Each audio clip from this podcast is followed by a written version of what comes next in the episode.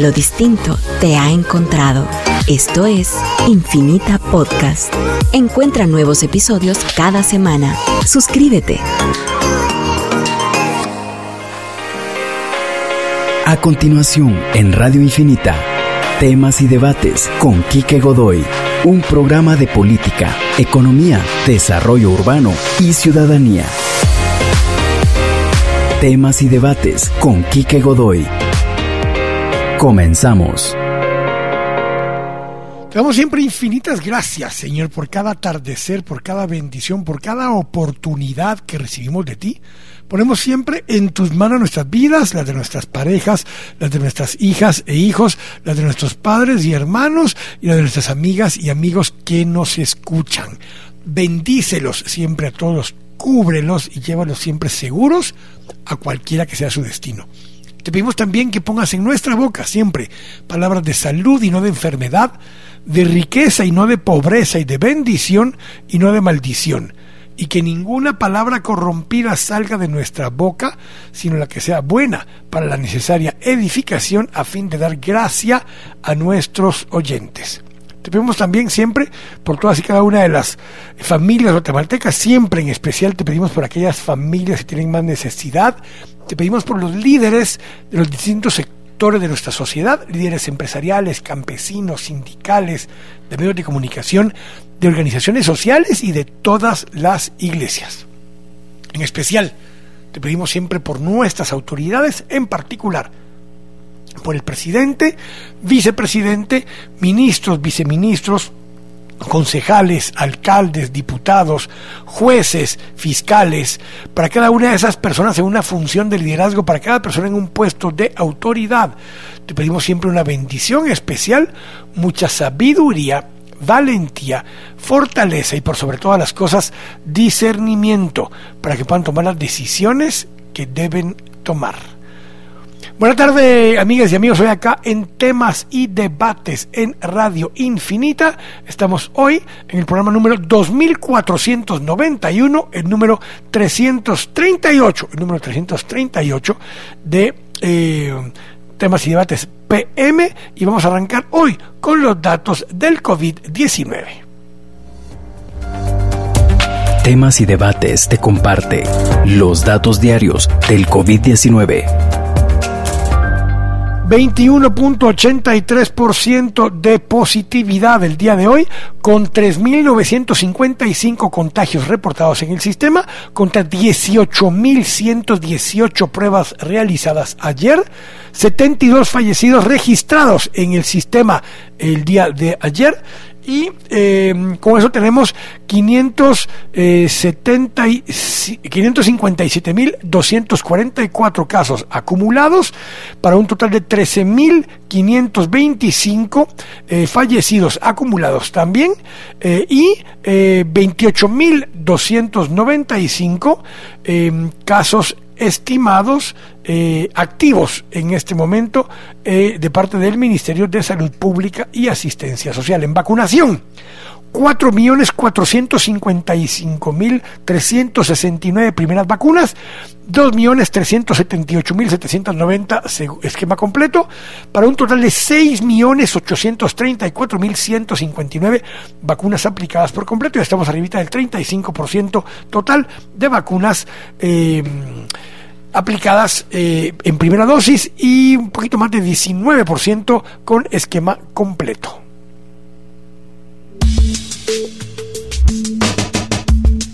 Noticias en 3, 2, 1. Nacional 1. Según el presidente del Banco de Guatemala, Sergio Recinos, 1.350.000 personas están afiliadas actualmente al IX, lo cual muestra que hubo una recuperación en el sector formal luego de la crisis causada por el coronavirus. La declaración fueron vertidas después de una reunión con la Comisión de Finanzas del Congreso de la República.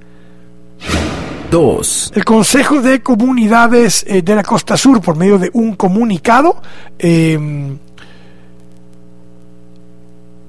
eh, manifestó su rechazo al uso de la fuerza pública para reprimir a la población en el ejercicio de su derecho de manifestación el 26 de septiembre en Cuyotenango, Suchitepeques, debido al constante corte del servicio de energía eléctrica por parte de la empresa Energuate, situación que según ellos afectó a más de 70 mil personas en 15 comunidades.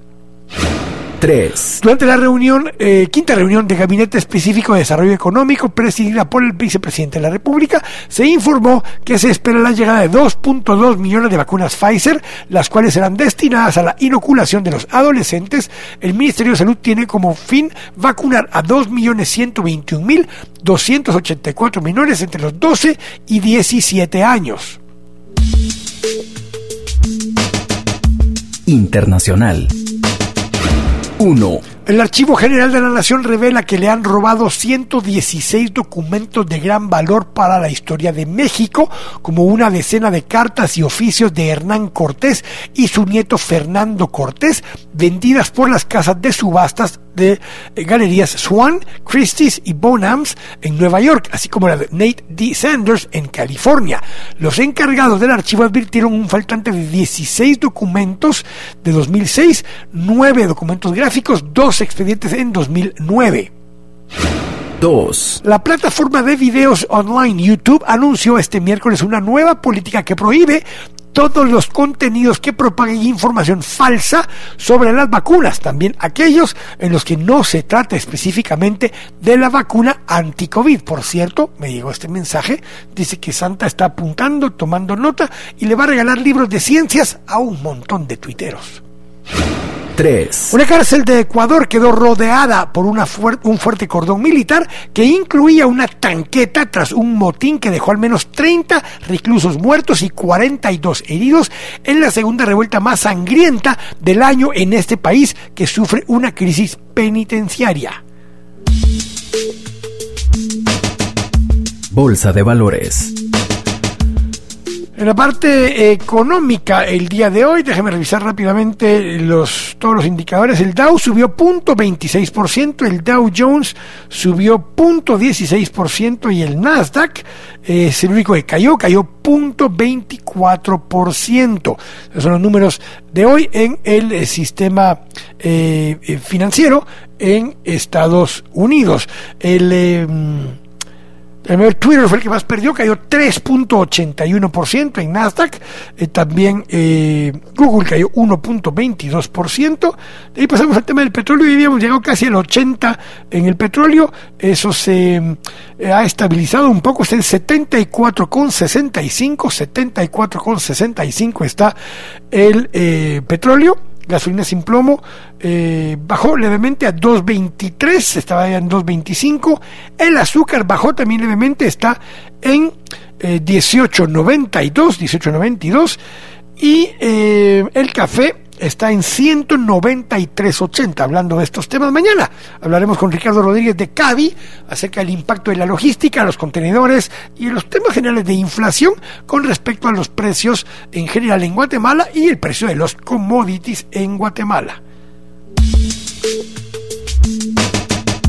Deporte. Y hoy, eh, pues la Champions sigue dando de qué hablar. Hay tres cosas distintas de la Champions hoy. Uno, el Chelsea. El Chelsea, porque la verdad, eh, tiene un equipazo. Eh, le ha ido muy bien, sumó a Lukaku y la Juve le ha ido muy mal en, la, en el calcio, eh, está a media tabla y ganó la Juve 1 a 0 al Chelsea, el Sevilla y el Wolfsburgo empataron a 1, el Bayern le ganó 5 a 0 al Dinamo de Kiev, próximo rival del Barcelona. Barcelona perdió contra el Benfica 3 a 0. 3 a 0. El Salzburgo le ganó al Lille 2 a 1.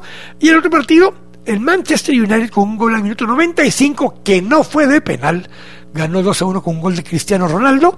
Eh, el último minuto para reponerse de la pérdida contra el Young Boys en la jornada anterior. Hoy, en una hora, más o menos, arranca en el Cuscatlán, en el Cusca, los cremas contra Alianza, para ver si logran hacer también lo de eh, los. Eh, los de Guastatoya, que ayer Guasta, la verdad que uno no tenía idea que pudiera, que pudiera clasificar, porque el 1-1 acá en casa, jugando allá contra la Juela, en un estadio fuerte, eh, resulta ser que ya le iban ganando 2 a 0 a medio tiempo, se veía difícil levantarse de eso, faltando 10 minutos meten el 2-1, faltando nada, meten el 2 a 2 y con el empate clasifica el Guastatoya, con la ventaja de que no hay no hay contrincante en la otra línea de cuartos de final, porque ahí fue donde eliminaron al Olimpia, con lo cual automáticamente pasa a semifinales, a semifinales.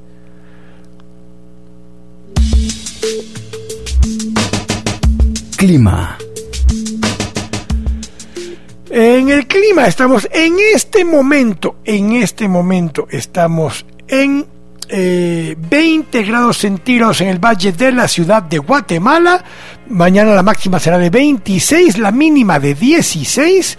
Eh, tendremos, ya casi estamos en las 12 horas de, de sol. Hoy cae el sol a las 17.52, mañana sale el sol a las 5.51 y hay 30% de posibilidad de lluvia mañana con 70% de humedad relativa. Vamos a ir al corte, estamos acá en temas y debates, en Radio Infinita. Editorial del día.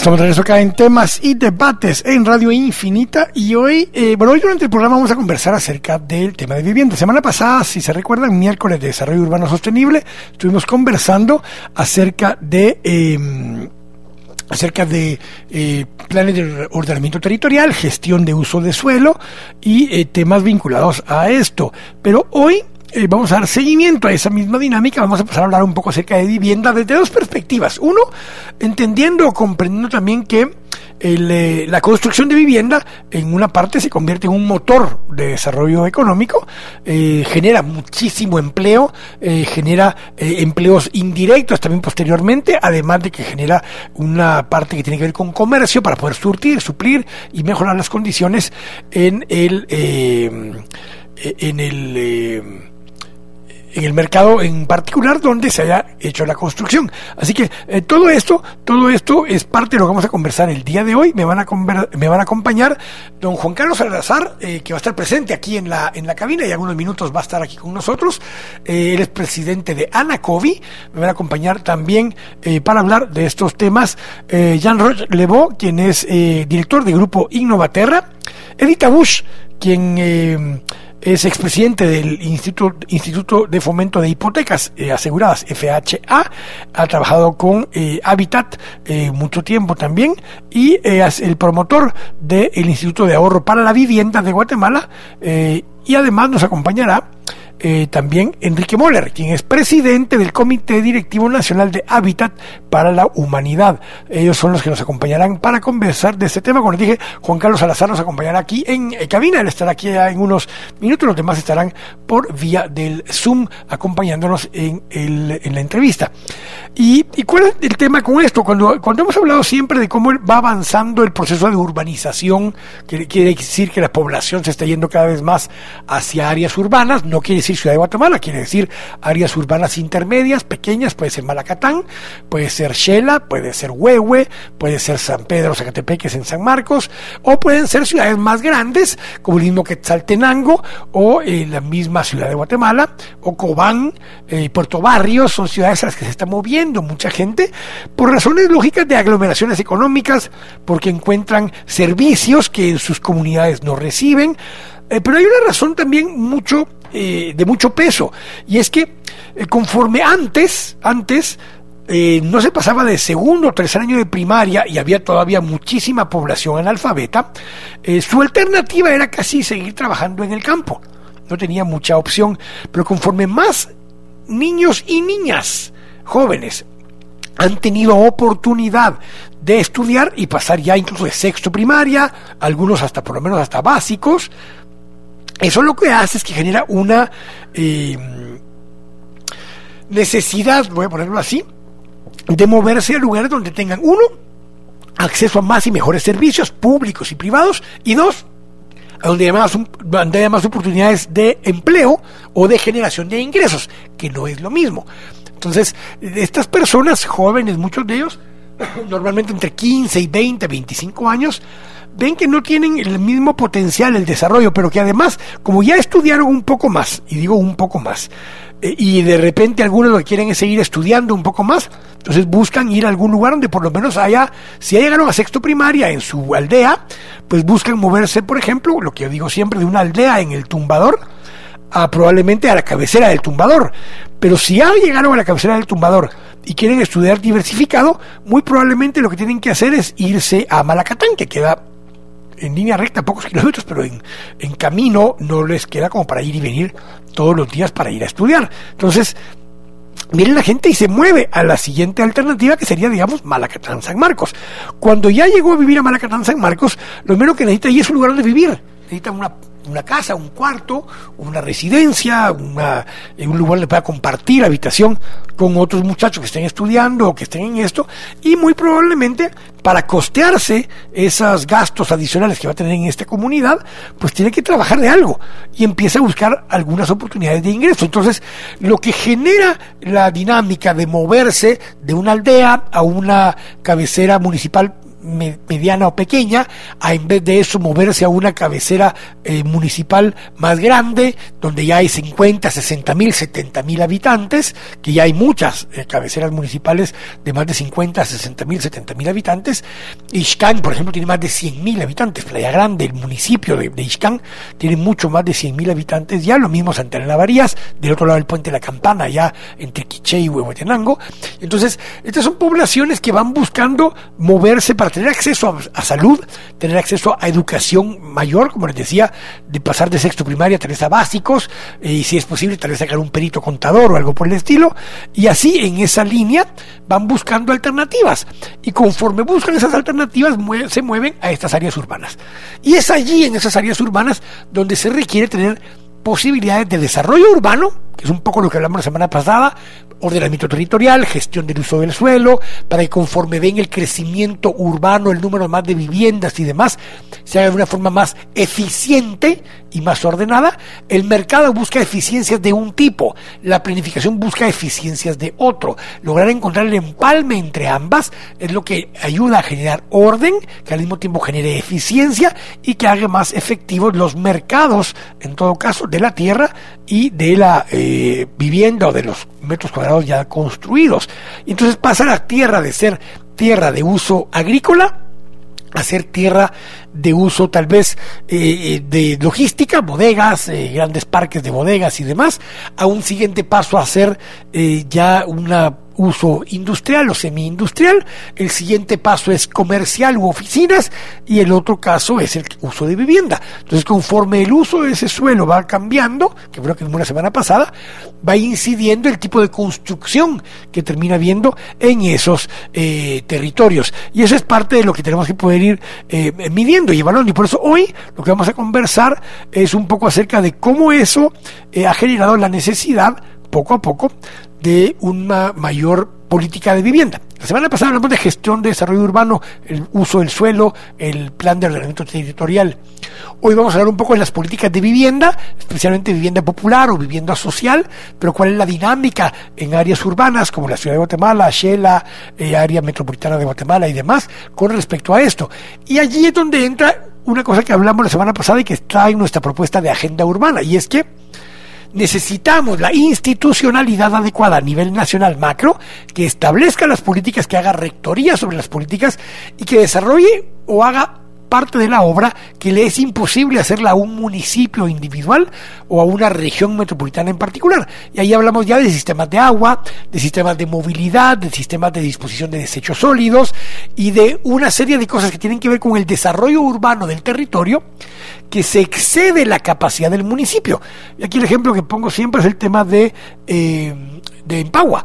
La municipalidad de Guatemala no tenía capacidad eh, de, generar la construcción de un acueducto eh, que viniera desde eh, donde habían fuentes de agua superficiales, muchas de ellas, y que pudieran traerse un acueducto hasta Ciudad de Guatemala. Entonces, a principios de los 70, final de los 60, eh, entre lo que ya era el gobierno de Arana, y era Meme Colón de alcalde, y por esas épocas deciden construir un acueducto con dos tubos de un metro de, diámetro, si mal no me recuerdo, cada uno, para traer agua desde los altos de Chimaltenango, allá por Zaragoza, ahí está el río, el río el y el río Piscaya, se trae el agua, se mete dentro de los tubos y se trae para Guatemala para tratarla y usarla para su consumo, es agua de superficie o agua superficial.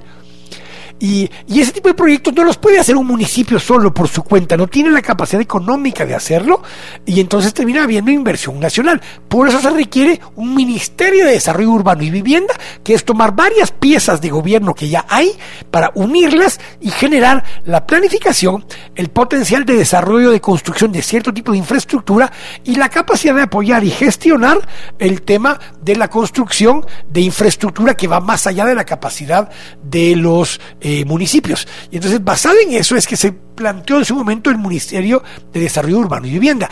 Dentro del concepto del Ministerio de Desarrollo Urbano y Vivienda, eh, tenemos que poder ver la opción, la alternativa de que eh, parte de esa gestión de infraestructura macro, de infraestructura grande, la haga una instancia a nivel nacional para urbanizar, porque si no, una buena parte del costo que tienen los desarrollos urbanos de desarrolladores privados es que tienen que invertir en una parte que debiera ser proveída ya por el Estado, que es la, en la tierra urbanizada, para que sobre la tierra urbanizada vengan los constructores y construyan edificios, apartamentos, condominios, oficinas, bodegas y todo lo demás, conforme tenga que agregarle el sector privado el costo del desarrollo urbano del suelo, primero que todo lo hace como se le dé la gana, no como lo establezca la el ideal de la planificación en el territorio para un uso adecuado de la, de la tierra, para no seguir cayendo en temas de, de, crisis ambientales el día de mañana, construyendo adentro de las cuencas o en pendientes o cosas por el estilo que no debieran ser así.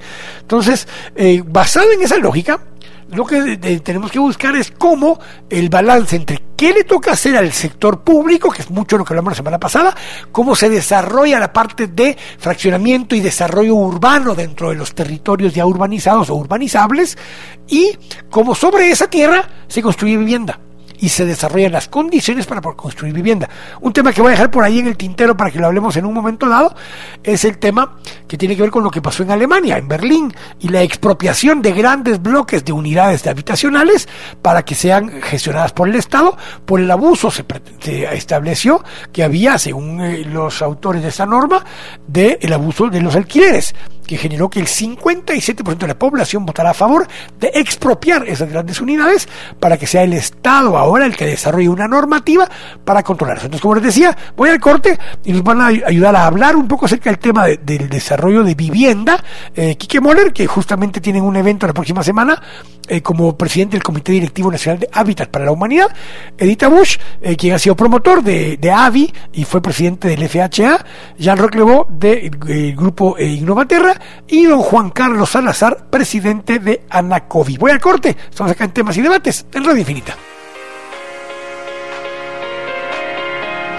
Estamos regreso acá en temas y debates aquí en Radio Infinita y como les decía ya tenemos aquí a varios de nuestros invitados en línea, nos van a acompañar don Juan Carlos Salazar quien es presidente de Anacovi, Quique el presidente del Comité Directivo Nacional de Hábitat para la Humanidad, Edita Bush quien ha sido presidente del FHA y tiene más de 10 años de, eh, de están impulsando el tema de vivienda social, justamente a través de Habitat, el FHA y la Unión Interamericana para Vivienda, don Jean Roche Lebon, director del grupo Innovaterra, y don Juan Carlos Salazario, les dije, presidente de la COVI. Voy a empezar con don Quique Morel, porque justamente la próxima semana tienen un evento, el Foro eh, Nacional eh, de, Vivienda Social. Así que voy a empezar con Quique un poco hablando de eso, del concepto, del tema de, de vivienda social, para después darle lugar ya a a nuestros otros invitados. Así que, Quique, eh, buenas tardes, bienvenido. ¿Qué tal? ¿Cómo estás, Quique? Un gusto de escucharte y un gusto a todos los que están presentes, buenos amigos todos e interesados y apasionados por la vivienda. Eh, creo que es algo importantísimo estar con nosotros, pues de, efectivamente, el tema aquí de nuestro foro, en este caso, es la vivienda como motor de la reactivación económica. Y hay varias perspectivas desde las cuales debemos ver esto. Si miramos, por ejemplo, el déficit habitacional en nuestro país, que es medido en un millón trescientos sesenta y tres mil y pico de viviendas y pensamos que el 75% de eso es cualitativo y un 25% es cuantitativo, eso nos da una perspectiva clara de hacia dónde vamos. Y si a eso le agregamos el tema pandemia, el tema de quédate en casa, que suena muy bien para las personas que tienen una casa pues con un jardín o con comodidades o etcétera, pero que realmente para nada es lo mismo para una persona que vive en hacinamiento o que pensamos aquí en, por ejemplo, algunas empresas en medición de pobreza multidimensional se ha determinado que piensan que le están pagando un salario más que digno y a niveles no para Guatemala, sino para muchos países, pero que en realidad cuando llegan a su casa son la única persona que recibe un ingreso estable de una, un lugar en el que viven tres o cuatro familias, pensamos que los temas cualitativos y cuantitativos son importantísimos. Y esa necesidad ingente, esa demanda que se tiene, es y sigue siendo un motor importante para esa reactivación económica y para el futuro, no solo de Guatemala, del mundo. Por eso es que estamos haciendo nosotros nuestro evento, en este caso centrado en ese tema, y, bueno, sí, cuando me lo digas, hago la invitación. Ahí te voy a hacer la, y, la voy a publicar en nuestra página, pero además te voy a pedir que vos hagas una, una invitación específica y quiénes están invitados y demás. Pero eh, vamos a ir tocando base con, con, varios. Quiero hablar ahora un poco con Eddie, con Eddie Tabush, eh, con respecto a este tema. Eddie, vos llevas años de estar detrás de ese tema, has estado también trabajando en Habitat, has trabajado en, la promoción de AVI y has trabajado en el FHA. Y mm, hablamos un poquito acerca de eso, porque eh, cuando yo traigo temas aquí de inmobiliario y demás, y hablamos de proyectos de viviendas de 100 mil dólares para arriba y esto, me dicen, mire, ¿y quién los compra? ¿Y cómo hay mercado para eso? Eh, y la burbuja famosa que aquellos tus amigos y demás. Entonces, Eddie, hablemos un poco justamente acerca del tema vivienda como motor de desarrollo económico. Mira, aquí que cuando empezamos a estudiar los mercados de vivienda del mundo, incluso aquí con Jean Rock que está presente, eh, dónde realmente logran atender el mercado de vivienda para la base de la pirámide, lo primero que nos sorprendió es de que en estos países la vivienda representa de 8 a 12% del PIB. A duras penas el año antepasado que se abrió la, la, presa de proyectos inmobiliarios y de otros tipos, fue la primera vez en la historia que Vanguard eh, logró grabar que toda la industria de construcción en Guatemala pasó de 4% del PIB. Y eso 4% incluye oficinas, municipalidades, el Estado y vivienda. Entonces, eh, el peso que la vivienda debería poder tener en la economía del país es una industria de, de 10 a 12% cuando está bien atendida, cuando le logramos dar acceso a financiamiento a esa base de la pirámide de una manera sostenible, de una manera eh, eh, confiable y, rentable, porque el dinero tiene que salir de algún lado y, generalmente tiene un costo, ¿verdad? Eh, además que estamos hablando de sumas muy, muy grandes de plata, lo que se necesitaría. Entonces, realmente es, es una, una de las oportunidades económicas más grandes que tiene el país eh, en atender a una industria que además va a sacar a la población de la pobreza, porque la vivienda es la mayor generadora de riqueza en una población, porque tenés que dejar de gastar y ahorrar para eh, dar el enganche y después te, con cada pago a capital a través de la hipoteca crece tu patrimonio neto. Entonces, los países que no promueven eh, la vivienda tienen poblaciones considerablemente más pobres que los que sí. Entonces, se vuelve como un tema de prioridad para Guatemala y hoy en día eh, si esa vivienda está bien ubicada, tenés mejor acceso a trabajo, a guarderías, a salud pública, a educación para los hijos y empezás a, generar este círculo virtuoso de beneficios. Vos sabés que el, Banco Mundial y el BID solo hablan de vivienda urbana los últimos 10 años y es porque descubrieron que cuando la vivienda está cerca de, salud, de educación, de comercio, de transporte público y de trabajo, se rompe el ciclo de la pobreza. Y el estándar de vida de esas familias al, crecer en un vecindario donde todo el mundo se conoce, donde tiene mucho, mucho peatón, eh, empieza a, subir. Y, y, entonces es una cosa eso es lo que a mí me, fascina de la vivienda, ¿verdad? déjame, ir un, momento con Jan, porque aquí hay un dilema, una, una, eh, un supuesto que plantea desde un principio, y en Europa ha habido mucha discusión históricamente acerca de este tema. Y, Jan, eh, buenas tardes, don Jan Rock, bienvenido. Hola, Quique. Mucho gusto, un gusto también estar ahí con los colegas, con, con y con Enrique. Esta semana no vamos a hablar de fútbol, lo oíste, no, para nada. a ninguno nos interesa hablar de fútbol hoy. A ver. a ver, pero hablando de Europa, porque te hago esta pregunta porque tengo amigos europeos, británicos en particular, tienen un dilema conceptual, no te digo holandeses como uno que conoces, tienen un dilema conceptual con respecto a, la aseveración que acaba de hacer Eddie, porque mucha población en Francia, pues en Europa, perdón, voy a generalizar en Europa, no compra vivienda, sino que alquila y tienen un concepto de que hacen un su numerito donde dice, si voy pagando alquiler, a la larga me conviene más porque la disponibilidad extra que me dejó, porque no tuve que pagar el enganche, no tuve que hacer ciertas cosas, me da más libertad y el tema del patrimonio es relativo, puedo crear patrimonio de otra forma. En Reino Unido hay muchísima gente que alquila, no compra, y aunque se pase 30 años en la misma casa, Chan, o sea, eh, hay, dilemas conceptuales de ese tipo. Eh, rompamos o, hablemos un poquito acerca de ese esquema. Eh, ¿Dónde está la diferencia cultural en algunos casos entre ser propietario y arrendar vivienda, Jan?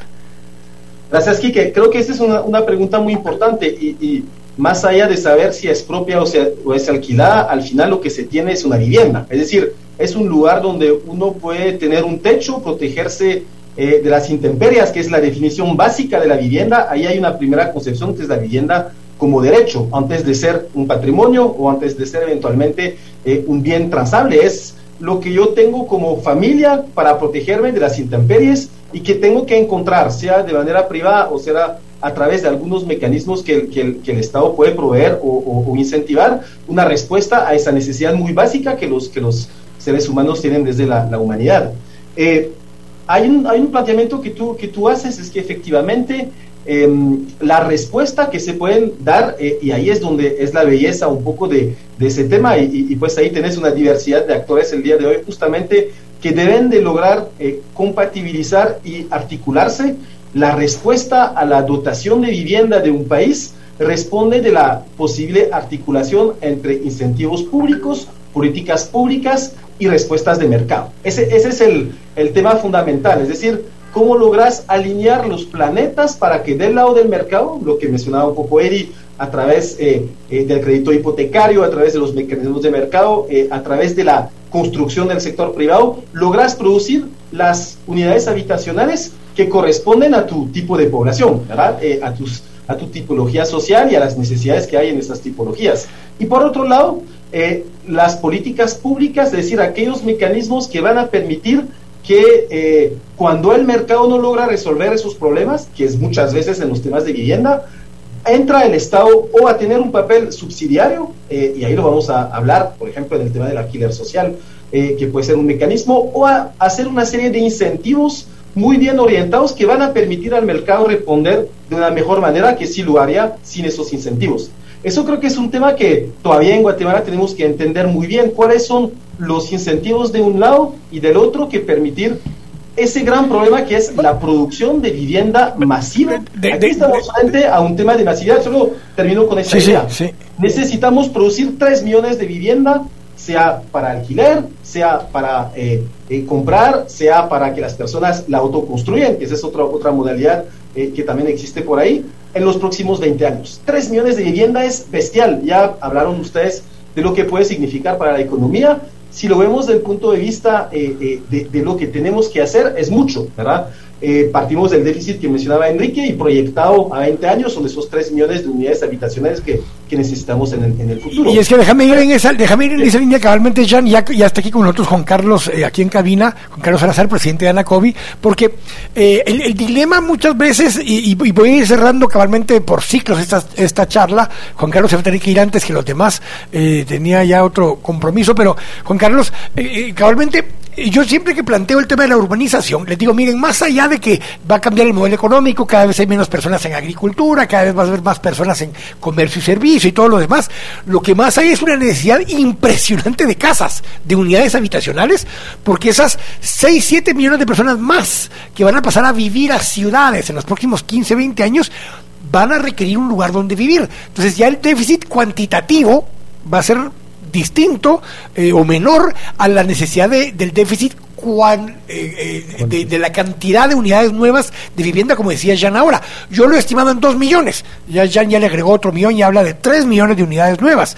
Eh, y el dilema es que hemos medio empezado por la parte del, del FOPAVI, el Ministerio de Vivienda y demás, a generar para la parte más, más, más, más baja de la pirámide.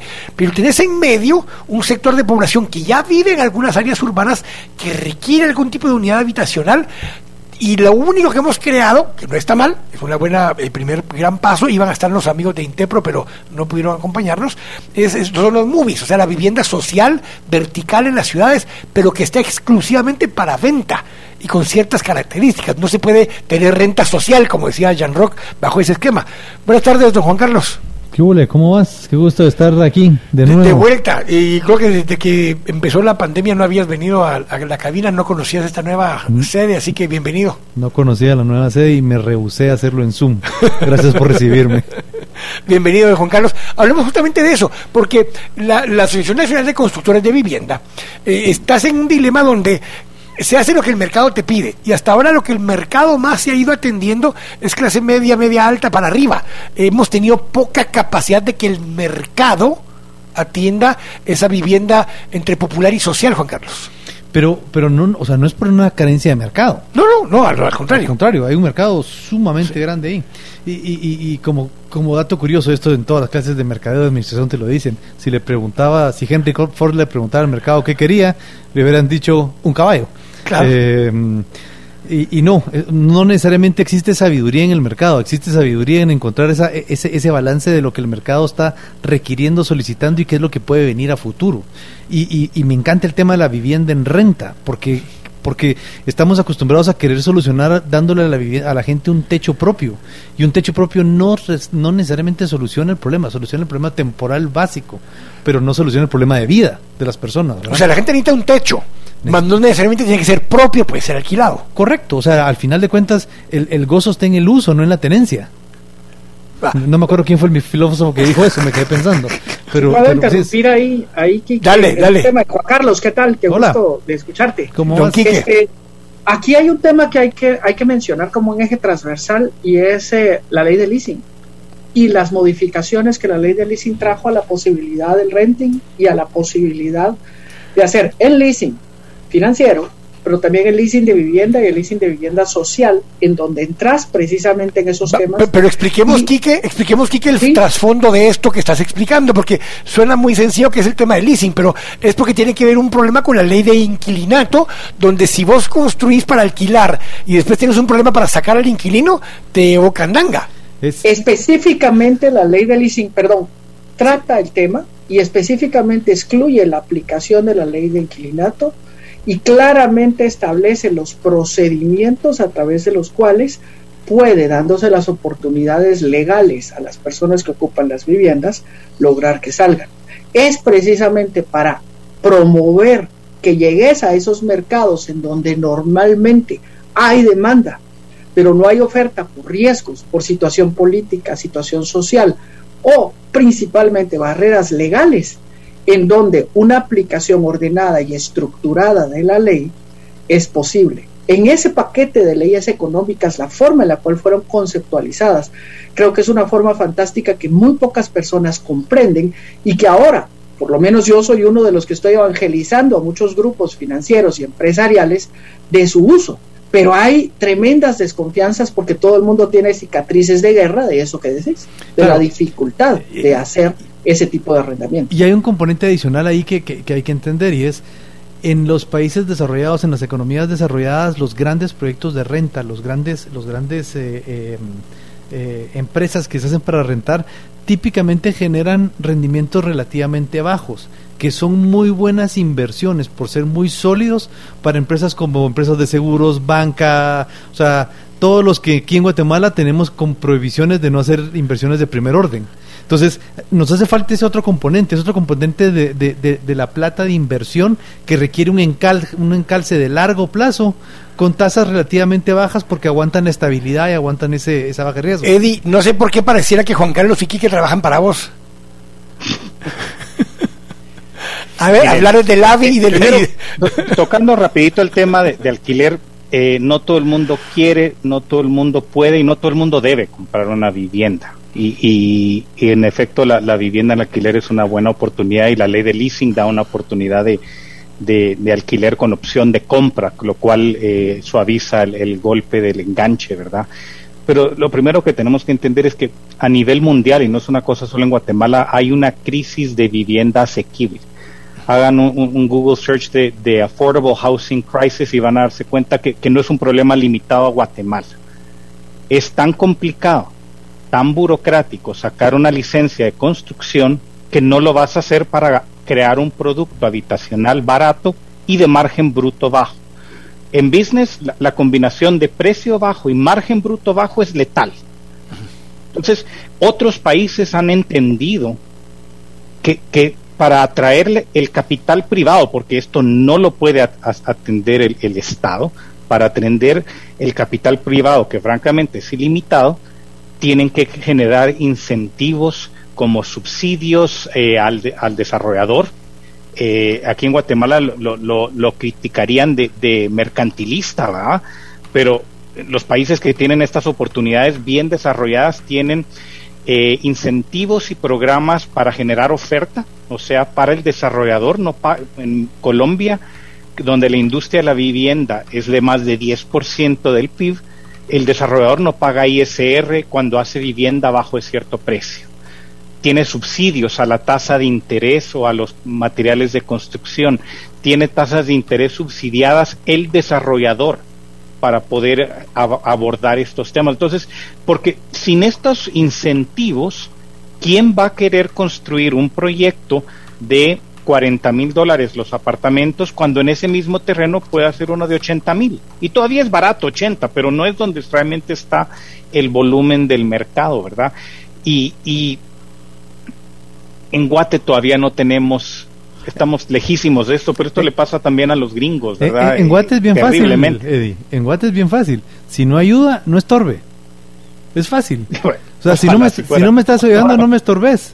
Y, el problema que tenemos es el costo que se hace, que se desarrolla por, por realmente tanto trámite burocrático, tanto cumplimiento de, de, trámites repetitivos en una institución, en otra institución. Eh, y, si solo vas a iniciar un proyecto al año como desarrollador o dos, realmente te podés tomar el lujo de desarrollar uno en el que se va a ganar mucha menos plata que en el otro. Vas vas a conseguir más financiamiento de tus inversionistas si vos decís yo quiero ganar solo 10% cuando en el otro puedo ganar 20%. Pero, pero no te perdás, porque, ese 20%, ese 20% no, no, no, no pesa igual. Ese 10% y la repetitividad y la velocidad con que lo puedes hacer lo convierte en un modelo de negocio interesante. sí, pero solo puedes iniciar uno al año. Y, voy a relativizar un poco también de, de, Juan Carlos, porque si hemos visto algunas partes del, de la, del área metropolitana donde no existió ningún tipo de normativa y tampoco fueron los desarrolladores a bajar a productos inmobiliarios accesibles para la mayoría. Entonces, eh, hay dos caminos ahí y, y Edi planteó uno, eh, yo voy a ser un poco más duro todavía. Hay un camino que es el incentivo, hay otro camino muy fuerte en Europa, por ejemplo, lo mencionabas, Quique, que es la obligación, ¿verdad? Eh, los municipios europeos, por ejemplo, de Francia, están obligados a producir 25% del stock habitacional en su municipio en vivienda social. Eh, la ciudad de Barcelona obliga a cualquier desarrollo inmobiliario a tener 25% de su desarrollo inmobiliario, es decir, del proyecto inmobiliario en vivienda social. Entonces, eh, creo que los... En, algunos casos lo obligan a que sea dentro del mismo terreno per se, y en otras te piden que sea en un área cercana, pero no en el mismo proyecto. Y, en Berlín acabamos de ver ahorita que están expropiando para hacer vivienda social. Entonces, digo que los caminos y los, y los eh, y las, y las políticas públicas varían mucho según los países. Y yo, hay un tema que, que mencionabas eh, y que no te respondí, y, y, Eddie lo, respondió en parte, y la vivienda en renta es muy buena para los países del primer mundo que tienen el lujo de tener una jubilación. Para eso creo que hay que tener muy claro. Porque la vivienda sigue siendo algo muy estratégico en Latinoamérica, principalmente en Guatemala, es porque es tu jubilación, es lo que te va al final de tu vida darte la posibilidad o de venderla o de alquilarla o de no tener que pagar un alquiler. Eh, lo que en los países europeos sí, efectivamente, mis papás no tienen casa, pero ah, tienen una jubilación excelente que les permite tener 1.500, 2.000 dólares al mes y entonces pueden pagarse un alquiler de una, de una casa. En una realidad donde no existe un sistema de protección social, la vivienda sigue siendo un patrimonio fantástico y absolutamente vital para lo que es todos aquellos eh, redes de protección que no existen en, el país y que sí pueden existir en otros países. Dicho esto, no creo que haya otros mecanismos para la parte muy baja de la pirámide que la vivienda en alquiler. Puede ser un alquiler social del Estado que permita a esas familias en esas soluciones tal vez más gratuitas o con alquiler eh, muy moderado de, escalar la cadena, digamos, de la, de la acumulación, ¿verdad? y que después de haber tenido esa oportunidad de tener una casa en alquiler barato, eh, con, digamos, una formalización del empleo, llegar a ser sujetos de crédito. Pero, ahí dijiste una parte que es clave, que es el empleo formal. Entonces, Quique, parte de lo que planteabas, Quique, en el tema de la ley de leasing y estos temas es que, más allá que te permiten no tener que tener junto para el enganche, para empezar a pagar una casa y que no tengas que estar pagando alquiler por un lado y empezando a pagar enganche en otro lado, empezás a pagar un alquiler, un leasing, eh, que se vuelve después tu enganche después de algún tiempo, pero eso te, te libera de poder ser sujeto a crédito. En los menos tres años que estuviste pagando una renta eh, que se puede aplicar después a tu enganche, eh, te permite eh, acceder a un crédito de una vivienda a 25 años sin haber tenido un empleo formal. Porque la otra parte del problema, Quique, es que tenemos una 70% de los empleos son informales. Informales. Así es, y yo te, yo te confirmaría lo que, lo que estás diciendo en un esquema desde el punto de vista legal. La parte complicada regulatoria está, el tema es aplicarlo en un esquema en el cual en el estudio financiero al que ella se estaba refiriendo pueda ser útil y práctico, porque de otra forma, lo que ya Rosso estaba explicando, la única forma de lograrlo es lo que Habitat hace, por ejemplo, pero Habitat es una fundación. Y Habitat es una fundación no lucrativa. Y lo que Habitat hace es financiar materiales de vivienda coadyuvar con el tema de construcción, vivienda progresiva, extrema pobreza y algunos otros temas así. Pero si realmente se quiere llegar a una solución masiva de esa demanda futura de vivienda, no solo se puede depender de las instituciones como Habitat, repito, que buscamos hacer todo el esfuerzo que podemos, pero tenemos límites en ese esfuerzo. Debe ser realmente un esfuerzo que busque que los agentes de sociales, gobierno y agentes privados participen en ese mercado y en la solución. Y por supuesto, siempre hay una parte en la cual las organizaciones de ayuda social pues son importantes e indispensables, pero primordialmente eso va ya en las personas de extrema pobreza. En Guatemala realmente no estamos o no es solamente las personas de extrema pobreza las que necesitan una ayuda, como la que Habitat presta. Encontramos muchas personas incluso con trabajo formal, uno o dos salarios mínimos, etcétera, que no tienen esa facilidad. Y por el otro lado, con lo de lo que Jean Roche decía y explicaba al respecto de esa posibilidad de tener esa jubilación, etcétera. Si hay un comparativo importante y lo pueden encontrar en YouTube y etcétera que compara qué significa adquirir una vivienda y rentar una vivienda para una persona. En el futuro no estoy hablando de renta como opción de compra, como hablamos de la ley, sino qué significa hacer las dos cosas y financieramente lo que se necesita para que funcione alquilar es una disciplina espartana en la inversión y el ahorro. Y si no tenemos esa cultura, lo que estamos es condenando a las personas a ejecutar un gasto y a una vida de pobreza o dependencia a una mayor edad. Y en Guatemala yo no es que dude, estoy seguro que no tenemos esa cultura. Y, entonces tenemos que ser realistas. Eh, eh, pero es que es un poco ese, esquema, porque entonces me dice la gente, mira, pero es que para hacer eso necesitamos que en las ciudades haya metro y haya, y ahí trabajar ahí, y haya trenes para que los conecten en las ciudades y demás. Sí, pero lo que te sucede es de que en muchos de esos otros lugares, países donde se hizo, el Estado lo hizo cuando endeudar al Estado era pamplinas, construyeron infraestructura como cuando se hizo Shaya mucha, perdón, el sistema Shaya que surte de agua en la ciudad de Guatemala, lo construyó el gobierno central y no se lo cobró a Empagua nunca. Y eso tendríamos que repetirlo N veces en las 20 ciudades medianas o intermedias, incluyendo temas de movilidad y un montón de cosas. Pero la ciudad en sí no tiene la capacidad para hacerlo, pero yo le agrego siempre una a esta, y es uno de los debates que tenemos siempre con Jan. Ok, quieren hacer un metro en la ciudad, mucha, pero que lo pague el capitalino, que pague el capitalino el capital para invertirlo, que pague el capitalino la tarifa para pagarlo, porque si no, yo prefiero invertir en agua y saneamiento en 5 millones de personas que no tienen ni acceso a agua en el resto del país, eh, y ahí es donde te empieza el dilema. Yo sí creo que el tema del crecimiento urbano viene por las demás ciudades también, Jan, eh, no solo aquí en la ciudad de Guatemala, y en esos lugares tu problema no es movilidad hoy, pero tiene que ver con lo que hablamos la semana pasada, es planificación del uso del suelo, Jan.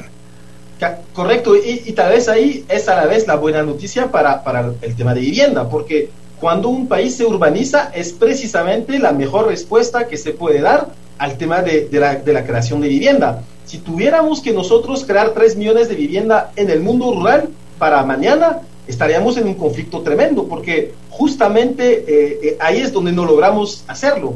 Eh, lo que tiene el proceso de urbanización y de constitución de ciudades como elemento eh, fundamental es la capacidad de meter densidades. Y eso creo que es la respuesta a la vivienda eh, urbana y la vivienda asequible en, en, el territorio.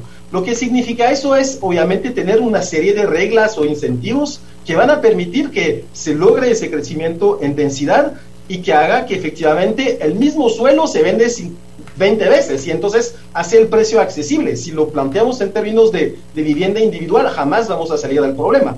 Entonces, la vivienda eh, urbana en, eh, eh, en, ciudades densas es, es, la clave para lograr efectivamente el, la respuesta a la solución habitacional y es la que han tenido todos los países desde Europa hacia esos grandes conjuntos habitacionales en vivienda vertical el problema, y, lo quiero decir ahí, es que si muchos países han logrado responder a, esa masividad de la vivienda creando esas torres o esos edificios en la realidad de Corea, en la realidad de México, en la realidad eh, eh, eventualmente de, de, Europa de los años 70, el problema es que ha conllevado unos grandes problemas urbanísticos de futuro. Todas las películas que pueden ver ustedes en los suburbios de, de, las ciudades europeas o incluso ahorita empezar a pasar en Corea, de esos, de esos grandes conjuntos habitacionales eh, de edificios muy densos que han agrupado un mismo tipo de clase social. Eh, en general, por ejemplo, en Europa está muy vinculado con los migrantes, los migrantes de, de África, que son hoy en día lugares de no derecho, que incluso se están destruyendo, porque eh, si han logrado responder a la vivienda, no han logrado responder desde el punto de vista urbanístico. Entonces, el desafío de pensar una vivienda densa, eh, una vivienda, perdón, accesible en la ciudad densa, en un país como Guatemala, pues significa un reto adicional, que es pensar esas ciudades con toda esta infraestructura que tú estás mencionando y con el financiamiento que tiene que salir, no solamente para la vivienda, sino que también para la construcción de esa posibilidad de vivir en esa densidad que estamos planteando, que es una de las pocas respuestas que, eh, que existe en, ese sentido. Entonces, el reto se vuelve, se vuelve más complejo aún, porque no solamente es eh, generar vivienda per se, sino que es generar también infraestructura urbana, generar barrios y generar ciudad. Y eso requiere aún más de política pública, como vos decís, de financiamiento que probablemente conlleva el Estado, y lo podemos hablar en otro segmento, hay algunos secretos interesantes que también tienen que ver con la propia el propio proceso de desarrollo urbano y de valorización del suelo que hace que en la ecuación pueda empezar a llegar a ser respuestas también interesantes en el financiamiento de la ciudad. Voy a querer hablar de plusvalía. Espérame, voy a, voy a ir al corte, voy a ir al corte y vamos a hablar justamente de estos temas porque, eh, y ahí es donde ya voy a, tirar la pelota ahí picando a Quique para que hable del foro este que va a haber la próxima semana, el Foro Nacional de Vivienda Social, eh, porque ese es un poco el dilema. ¿De dónde sale el financiamiento? El financiamiento que uno, cuando uno dice que lo va a pagar el gobierno central, salió de los impuestos de todos. Ahora, en base a qué eh, en muchos lugares se hace la plusvalía, que es lo que estaba explicando ahora eh, Jean Rock, donde cuando se hace un desarrollo de una infraestructura, eso le da valor a los terrenos. Y conforme ese valor nuevo que se le da a los terrenos, no es justo que ese valor nuevo se le dimos a la espada de la diputada porque obviamente la carretera le dio valor, o la casa del Prezi, porque la carretera le dio valor a la casa del Prezi. Ese valor extra que le dio, alguien lo debería pagar, y se paga por plusvalía o por IUCI. Don Corte, estamos acá en temas y debates en Radio Infinita.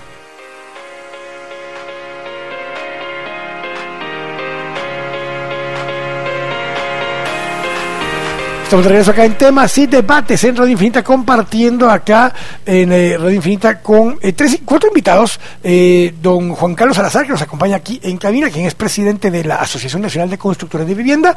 Jean Roche Lebeau, quien es de, del grupo Innovaterra.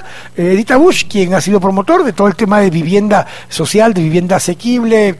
fue presidente del fondo del FHA. Y don Quique Moller, presidente del Comité Directivo Nacional de Hábitat para la Humanidad. Y ahora, ahora te doy el banderazo, don Quique. Hablemos justamente del foro, de lo que se está planteando, dónde, cómo, cuándo se pueden inscribir, cómo pueden participar del foro, porque así le agregamos un poquito de sal y pimienta a eso después en los siguientes segmentos.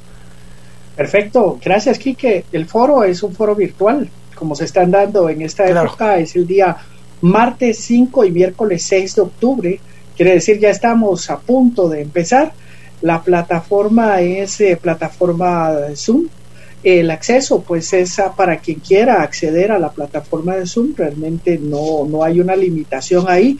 El tema, repito, es la vivienda eh, como motor de la reactivación económica. Eh, sobre los puntos que hemos estado hablando, vamos a tener ahí la presencia del doctor Horacio Portí para tema derechos de vivienda, de Mónica Hernández, que va a presentar el tema programa de fomento habitacional para el desarrollo económico de la familia y alternativas de financiamiento, que es parte también de lo que hemos hablado. La arquitecta Claudia Blanco, de la Fundación Salvadoreña de Desarrollo de Vivienda Mínima, que nos va a hablar del impacto de la salud por la falta de servicios básicos en la vivienda el ingeniero Oscar Sequeira eh, de Mega, que nos va a hablar de la construcción como generación de empleo para cubrir una necesidad. El arquitecto Eduardo Aguirre sobre la tendencia de la vivienda rural. Recordemos que Habitat tiene un ámbito rural también muy, muy importante.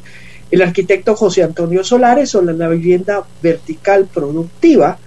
Él eh, es de Cementos Progreso, es también un tema interesantísimo que hemos estado hablando y los temas de vivienda productiva en general son temas que han estado teniendo un impacto importante en cambiar la vida de la persona, porque además de lograr el cambio en la vivienda, se logra que esa vivienda además sea una fuente de ingreso para el repago de la vivienda y la vida de las personas.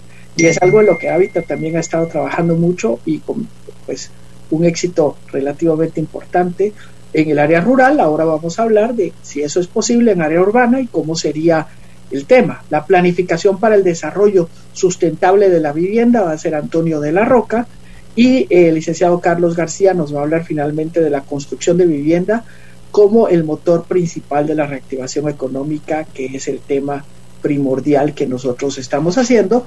Son dos jornadas, las jornadas empiezan a las 8 de la mañana y terminan a las cuatro y media de la tarde es parte del evento anual que nosotros hacemos del Foro de la Vivienda y creemos que en este año estamos tratando un tema de primer orden en relación a la vivienda y que eh, absolutamente necesario para esa transformación que necesitamos para el futuro y la pospandemia y la nueva normalidad.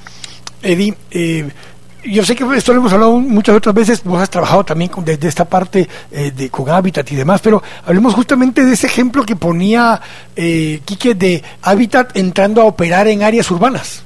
O sea, bajo esos modelos me refiero. Y quiero recordar los proyectos, son las seis, que fueron de apoyo mutuo y, eh, ¿cómo se llamaba? Eran dos conceptos.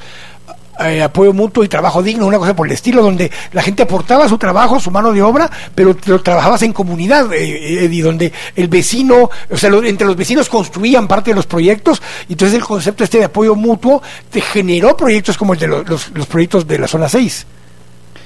Uno de los elementos eh, claves de Hábitat es de que nos gusta decir que transformamos la vida de la familia, pero también del voluntario que participó en construir esa casa. Entonces, cuando, por ejemplo, tuvimos la opción de comprar una estufa ya hecha por una empresa que la fabrica en una fábrica o poder fabricar nuestra propia estufa ahorradora con la ayuda de voluntarios diseñamos una propia que es un poquito mejor y un poquito más grande, pero que permite el uso del voluntario. Entonces, a la hora que consideramos la posibilidad de, generar un producto habitacional urbano eh, de mayor densidad, eh, lo primero que, pensamos es, ¿cómo incluimos al, voluntario, verdad? Entonces, eso, y cómo puede eh, participar el, el, beneficiario, el que va a comprar esa, esa vivienda, en tratar de, de, aportar lo que los gringos llaman sweat equity, ¿verdad? De aportar un poco de patrimonio a través de su trabajo en ayudar a construir el edificio. Aquí realmente no se podría ni tener voluntarios ni, que la familia pueda ayudar, pero, pero a pesar de eso, yo creo que hay una oportunidad muy grande para, para que una, un desarrollador como Habitat, que hoy construye, bueno, en, el año antes de prepandemia construía más de 2.000 viviendas al año y las financiaba también, pues es una combinación de producción con financiamiento eh, non plus ultra, no hay nada parecido en Guatemala. Eh, creo que hay una gran oportunidad para que Habitat llene un, un, vacío de, una necesidad habitacional urbana en, en, ciudades intermedias. Creo que habría una gran oportunidad para Habitat de atender a un, un segmento de familias que solo porque no son los más pobres de los pobres, no significa que hoy tienen la oportunidad de comprar una vivienda urbana del precio que ellos quisieran pagar donde ellos quisieran vivir. Eso es lo que hace falta. Eso es lo que no hay. Ahora, hay un dilema ahí que, que, que, lo mencionó Jan Roche y que me lo recordó Eddie y es el tema de la comunidad.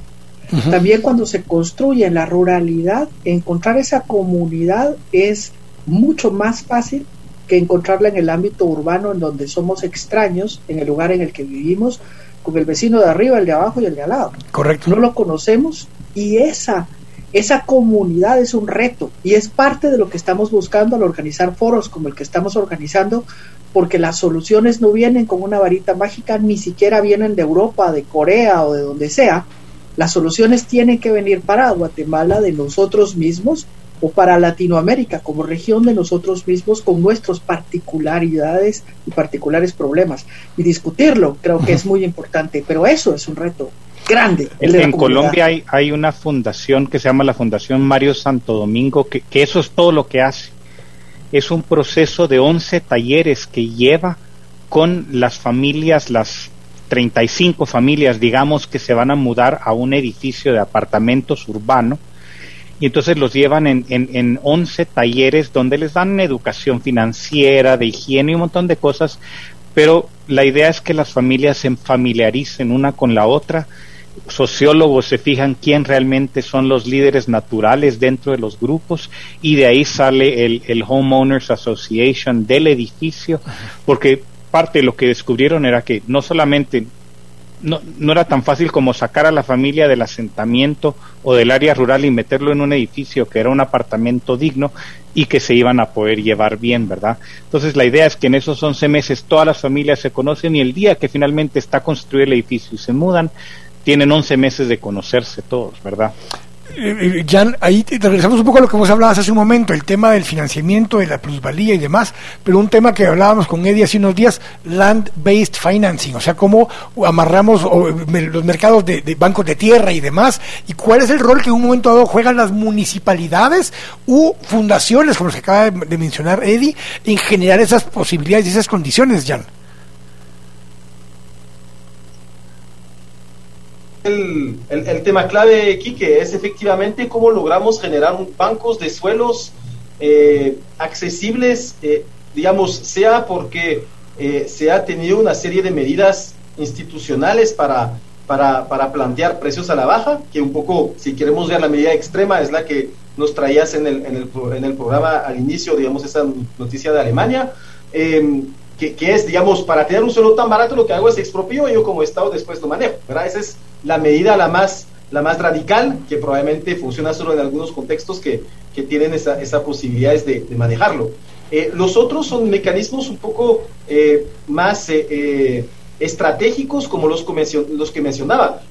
Ah, puede existir, por ejemplo, sesiones de suelo en los procesos de urbanización eso lo tiene Colombia, lo tiene Perú, eh, sesiones de suelos específicos a la municipalidad para programas de vivienda social en los procesos de urbanización. Tú sabes que en muchos procesos de urbanización se pide al, al propietario y al desarrollo inmobiliario suelo para parques, suelo para equipamientos, suelo para eh, em, eh, calles, digamos. Escuelas escuelas, En otros países también se pide suelo específico al, al, proyecto para que ya después la municipalidad o una ONG construya encima eh, a, costo eh, obviamente mucho más reducido eh, las, las, soluciones habitacionales. Hay otros mecanismos que son compras de tierra, ¿verdad? Que obviamente algunas municipalidades tienen la posibilidad de agenciarse de ciertos bancos de suelo y después desarrollar, como estamos empezando a ver en Guatemala, empresas municipales de vivienda. Eh, donde ya entonces puede ser de manera directa o conjuntamente con desarrolladores, plantean un modelo, un mecanismo de construcción de vivienda social sobre suelo propio. Ah, por ejemplo, en Santa Catarina el alcalde está eh, pensando en un suelo municipal, eh, construir un barrio completo, con parque, con un, tecnológico y eventualmente muros de vivienda social para reubicar personas que están en alto riesgo en Santa Catarina Pinola. Nueva está lanzando a través de un apoyo con PCI eh, que es una ONG eh, em, eh, gringa, perdón, de, Estados Unidos, lanzando un proyecto también sobre vivienda social en un suelo municipal. Tan, tan chapín que sonaste con eso. hay, hay como una serie de, soluciones. La, que, que, se pueden plantear en ese, en, ese, en ese mecanismo. Obviamente, los planes de ordenamiento territorial constituyen un buen momento para empezar a identificar los elementos vinculados con eh, la titularidad, la propiedad de, las, de, los terrenos. En Guatemala, eh, por sorpresa de muchos, existen todavía bastantes municipios que tienen tierras comunales o municipales. Eh, muchas de ellas a veces inscritas a nombre de la municipalidad. A mí me tocó en algunos procesos que hicimos de catastro en Petén, San Benito y, algunos municipios del sur del Petén tenían tierras ejidales que repartieron después, tal vez en ese momento no, no desde la manera más estratégica, eh, las propiedades o la vendieron en compraventa a, a, todos los vecinos porque era tierra, ejido completamente municipal. Entonces, digamos, creo que hay, hay eh, una, una, una cantidad de opciones, eso llamamos nosotros las herramientas de gestión del suelo, que van a permitir dotarse de suelo barato para construir esa vivienda accesible y asequible que, que nosotros estamos, estamos pensando. Es una de las herramientas. Lo interesante en la política de vivienda es que hay que articular un conjunto de herramientas distintas eh, para lograr la, finalidad que estamos planteando. Después, me gustaría en la, parte final enumerar algunas eh, nueve pilares identifica el Banco Mundial eh, en términos de estrategia de política de vivienda, que son medidas distintas. Y Guatemala, también una noticia interesante, ha avanzado bastante en esa, en esa materia y, la Comisión Nacional de Vivienda, el CONAVI, ha planteado toda una actualización de la, de la política de vivienda y ahí están las opciones, el abanico de opciones identificadas. Algunas son un poco más determinantes que otros, pero al menos ya, digamos, hay un trabajo de reflexión colectiva sobre diferentes tipos de programas que se pueden implementar eh, para, para, resolver un poco esos problemas de vivienda, dentro del cual el tema de, gestión del suelo y banco de tierras es uno de ellos. Pero te voy ahora, eh, eh, Juan Carlos, del lado de los constructores o del lado de los desarrolladores, que son dos temas distintos, pero, pero se vinculan originalmente en todas partes del mundo el desarrollador construía en tierra propia, o sea, tenía una la casa del abuelo, caso de nosotros, una propiedad vieja, la, la, la tendencia del mercado en el lugar cambió y que en vez de ser una casa unifamiliar, los chalets aquí de zona 10 eran oficinas, se cambiaron a uso de oficina primero, sin botar nada, después le pusieron cemento al parqueo para que cupieran más carros, y después botaste la casa del abuelo y construiste algo. Bueno, pero llega un momento en el que la casa del abuelo se terminó y ese desarrollador empieza a buscar tierra. Y ahí es donde entra el dilema que decía Jan o lo que decía eh, Kiki hace un momento, el valor de la tierra empieza a subir, no porque el mercado realmente haga que valga más, porque la gente cree que vale una millonada cualquier terreno en cualquier lado y el POT de alguna forma y otras cosas le van dando un poco más de lógica al mercado, pero tenés ese problema, el constructor, el desarrollador, anda buscando dónde pueden hacer proyectos y lo que no hay es tierra accesible para hacer proyectos asequibles. Es un tema que con vos hemos hablado mucho, cuando le metes el factor de tierra a ciertas propiedades, no te sale algo eh, adecuado para ese tipo de mercados. No, es que meter el factor de tierra y el factor regulatorio. Claro. Porque son las dos cosas que hacen al final de cuentas caro el proceso. O sea, el factor de tierra y el factor regulatorio. El factor de tierra es el empuje que vas teniendo de ese precio que va subiendo por la deseabilidad de la gente vivir. Y me llamó la atención el comentario de Eddie, eh, a quien conozco y es buen amigo, ¿verdad?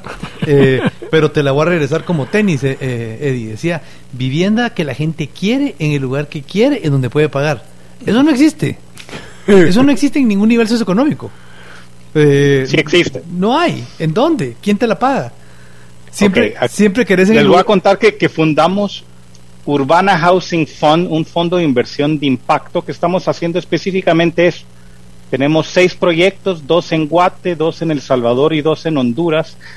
En El Salvador te voy a dar un ejemplo, pagando 380 dólares la vara a 150 metros del Salvador del mundo, vamos a hacer apartamentos de 59 mil dólares.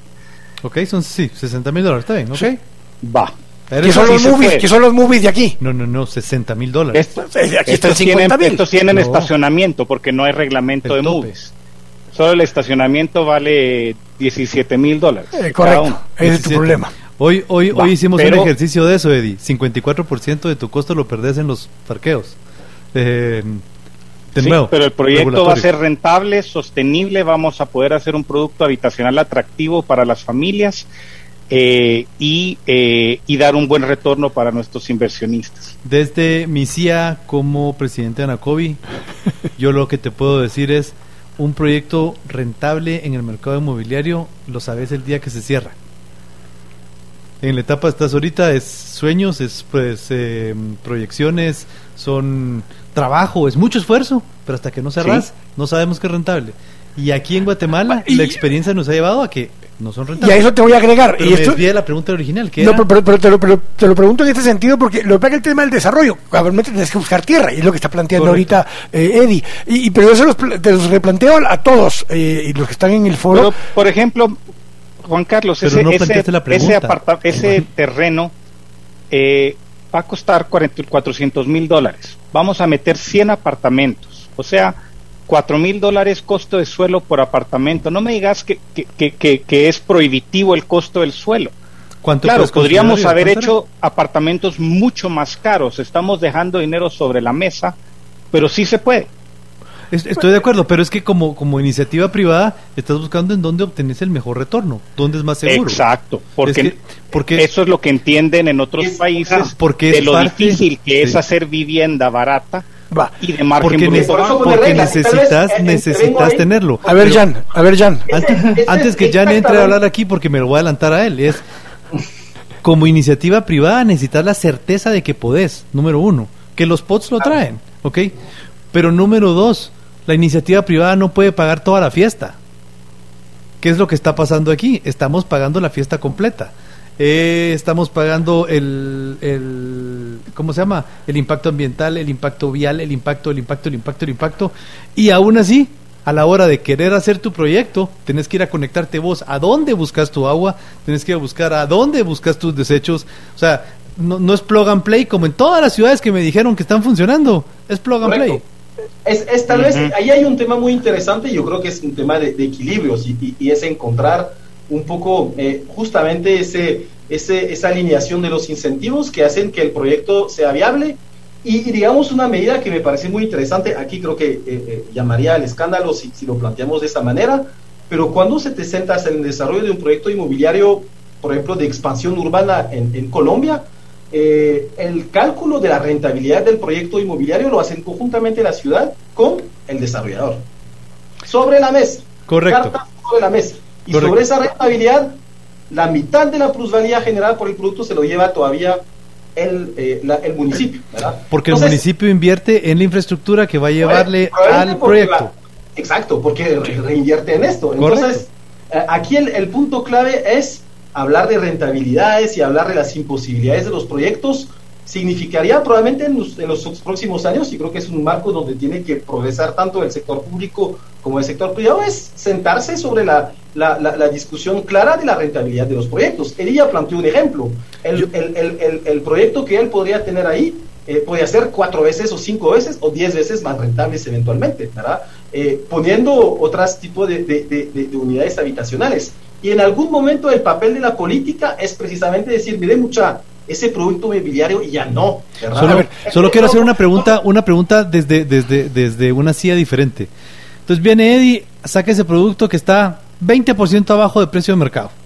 Dos años después, el que compró sale y lo vende. Claro. ¿De quién es ese 20%?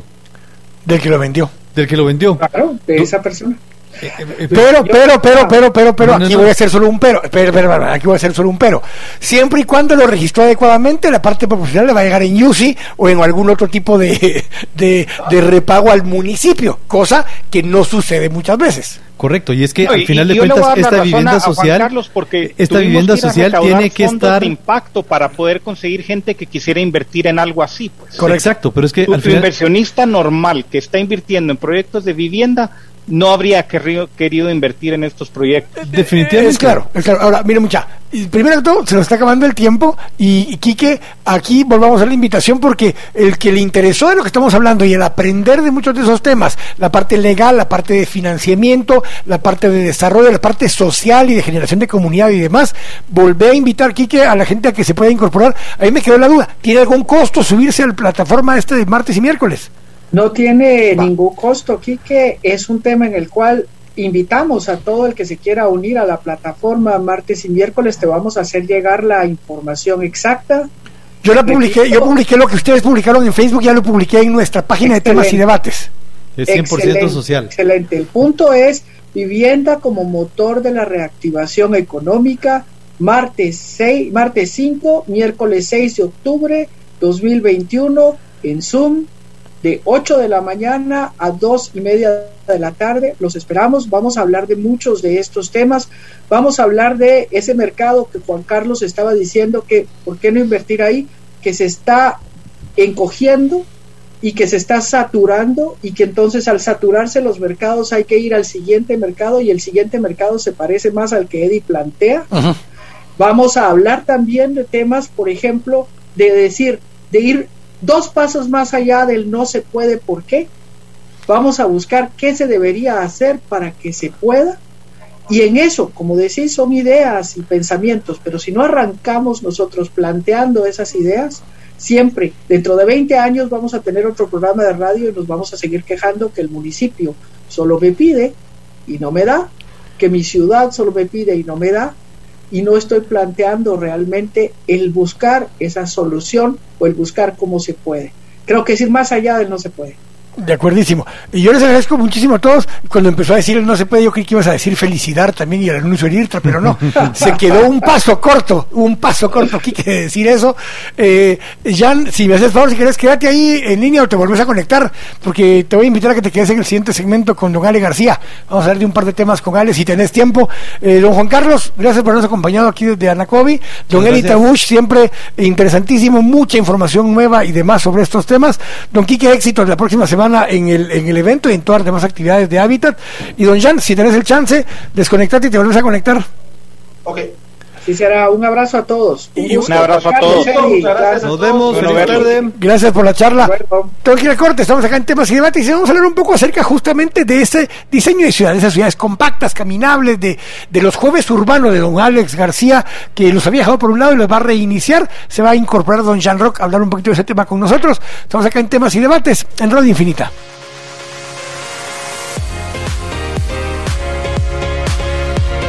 Estamos de regreso acá en temas y debates en Radio Infinita. Y no es que le vamos a cambiar de tono, sino que vamos a seguir hablando de desarrollo urbano sostenible, de las ciudades, de ciudades compactas, ciudades caminables, se involucra mucho con lo que vamos a estar hablando con nuestros otros invitados. Y está don Alex García ya en línea con nosotros. Y yo le pedí a Alex, si estabas escuchando, a don Jean Roche que regresara para, para complementarte a ti un poco en lo que vamos a hablar ahora, así que buenas tardes Alex, ¿cómo estás? Bien, gracias, Quique. Gracias por la invitación. No, al contrario, gracias a vos. No solo porque estés aquí hoy, sino que todo lo que publicas, que ya nos habías dejado de publicar y de compartir, lo anunciaste hace algunos meses, si mal no me recuerdo, lo del jueves urbano, que lo ibas a descontinuar un poquito por otras cargas, por trabajo, por otros temas. Eh, y entiendo por lo que publicaste ayer y por eso te invité, te dije, bueno, vas a volver a retomar el tema, hablaste otra vez un poco de movilidad, hablaste de los espacios urbanos, hablaste de las calles con inflables, con, eh, que ese fue el concepto original de pasos y pedales, ¿verdad, Alex? Que fue, bueno, enseñarle a la gente que metiendo otras cosas a las calles, eh, entendemos que la calle no es solo para carros. Así que Jan ya regresó. Don Alex, buenas tardes, bienvenidos ambos. Gracias, Quique. Un gusto, un gusto, Alex, compartir ahí contigo. A ver, don Alex, contanos un poquito de ese último tuit, porque es como el preparatorio para lo que viene otra vez del próximo jueves urbano. Incluso hiciste una convocatoria para arquitectos, urbanistas y no sé qué más cosas para que quisieran aportar y apoyar en tus hilos del jueves urbano. Eh, pero eh, explicarnos un poquito ese tweet del otro día, donde pusiste fotos, ejemplo de inflables a media calle, eh, piscinas, creo que había uno de los casos a media calle. Eh, yo ahí me recuerdo siempre el tema de pasos y pedales. Cuando lo hablamos la primera vez, el finado don Álvaro Arzú no era alcalde, Fritz era el alcalde, diseñamos el concepto y le dijimos, miren, fue un tema lúdico, no era un tema de que mucha está el nuevo parque, era un tema lúdico de hacerle ver a la gente que los espacios de carros muchas veces están subutilizados o mal utilizados y se pueden reutilizar por lo menos en algunos horarios, si no en todo el tiempo, eh, como fue la sexta, que se volvió a transformar completamente a, a peatonal. Pero explica esa parte, ese tweet que pusiste y el efecto que tiene el mensaje que mandabas. Bueno, que eh, primero, eh, las calles realmente eh, las tenemos completamente subutilizadas. En general, las calles están prácticamente, nos, nos hemos acostumbrado porque es más, más cuestión de costumbre que, que, que, otra, otra cosa, a que, a que son únicamente para, para desplazarnos, pero no para usarlas. y ha sido obviamente por esta tendencia que tenemos a ir, a ir convirtiendo las calles cada vez en, en más vehiculares. está el tema este de de, obviamente el carro eh, se piensa con velocidad, mientras más eh, veloz se pueda mover en un carro se supone es más efectivo, pero eh, entonces una carretera, una calle que, que, está dedicada a los carros tiene que estar vacía para que funcione. Si está llena, no funciona. Entonces, lo que han creado los manuales es que han, han, ido, han ido incrementando el ancho de los carriles vehiculares para aumentarle esta capacidad de de, velocidad. Y, basta a todos los manuales de diseños viales y todos te van a decir que para carreteras de tal a tal velocidad eh, es, es, un ancho. Y, mientras más rápido va tu vehículo más ancha va a ser la, la calle. E, eso es lo que te lo que te va orientando. Entonces eh, el, el, tema acá es que las calles en, en los espacios urbanos ya construidos pues no tienen mucho no tienen mucho donde crecer. Entonces a quién le quitas el espacio a, para darle más espacio al carro se lo quitas al peatón. Eh, que es lo que normalmente vemos. Cada vez ensanchan más las calles eh, para quitar las banquetas. Al final terminan siendo accesorios, porque si logra pasar una persona, aunque sea de lado, pues esa es una banqueta ya considerada en, y lo vemos mucho en, en, pueblitos en el interior, eh, que las banquetas no tienen ni 30, 40 centímetros. Entonces, eh, sí es una tendencia que tenemos a ir perdiendo el espacio público de, peatón y, el espacio público utilizable. Eh, el video que coloqué decía, París, eh, el 50% del espacio público se usa para vehículos. Y si lo pones en, en cuestión monetaria, es, es, un dineral, pues, porque al final eh, todas esas e, ese espacio que vas a destinar para uso de carros tiene, tiene que estar pavimentado, tiene un costo, obviamente, ese pavimento. Y, y, mm, mantener estas calles. No es lo mismo eh, mantener una calle de 240 o 260 de ancho que mantener una calle de 6 metros de ancho. Eh, tu costo de reparación, tu costo de mantenimiento, tu costo eh, también por infraestructura que, que obviamente estás haciendo impermeable toda la tierra y obligas a, a tener que entubar el agua para drenajes y, entonces eso te satura los drenajes y te crea inundaciones y otro tipo de, de, consecuencias que vienen eh, de la mano de ir transformando los centros urbanos en, espacios eh, prácticamente vehiculares. A ver, Jan, pero justamente en esa línea, y la semana pasada hablábamos de, pues, de planes de ordenamiento territorial y gestión de uso de suelo. Antes de esto, en este segmento, hablamos del tema de vivienda asequible y demás, pero tiene que ver mucho con este tema de infraestructura y de espacios públicos y área desarrollable, Jan. Hablamos justamente de esa relación, eh, cuál es, qué es lo razonable entre espacio público, que no quiere decir que sea vehicular, sino que pueden ser, eh, siempre hemos hablado contigo de la reformita, eh, calles anchas, pero aceras exageradamente anchas y cuadras cortas termina generando otro tipo de barrios, Jan. Correcto. Aquí, digamos, hay, hay, eh, dos lógicas que, que, operan en la, en la ciudad. Tenés, eh, obviamente, la ciudad construida, eh, que ya heredás y que de una cierta manera tienes, como dice Alejandro, que, que adaptar a, los diferentes tipos de infraestructura existente, donde lo que tenés que repensar ciertos modos de, de, de, usar el espacio y el territorio.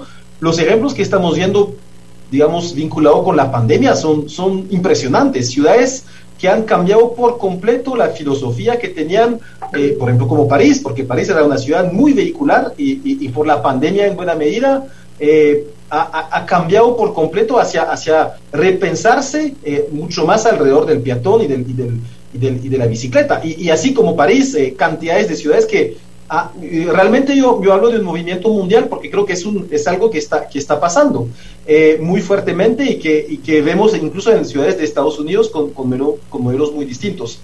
Eso, digamos, es cuando tienes una ciudad que ya tiene una cierta configuración y que eh, lo que quieres es, acomodar los usos de una manera estratégica. También la otra estrategia dentro de ese ámbito construido es lo que nosotros proponemos mucho en el marco de los planes de ordenamiento territorial o que aquí se ha discutido, por ejemplo, tú sabes muy bien, Quique, con, con los barrancos, que son los espacios olvidados, los espacios que eh, en general son los no espacios de una ciudad que revertís y cambiás su papel para que sean justamente esos eh, espacios de, de, caminamiento, esos espacios urbanos eh, interesantes. Estamos trabajando en el pod de Escuintla y, alrededor de los dos grandes ríos estamos construyendo esos eh, eh, que, que, cruzan la ciudad y que hoy en día son fracturas no utilizables para nada, pues los estamos convirtiendo en grandes parques lineares. Entonces, esa es una lógica. La otra lógica es cómo pensar el crecimiento de la ciudad nueva, de la ciudad de la expansión urbana, ¿verdad? Como tú, tú mencionas.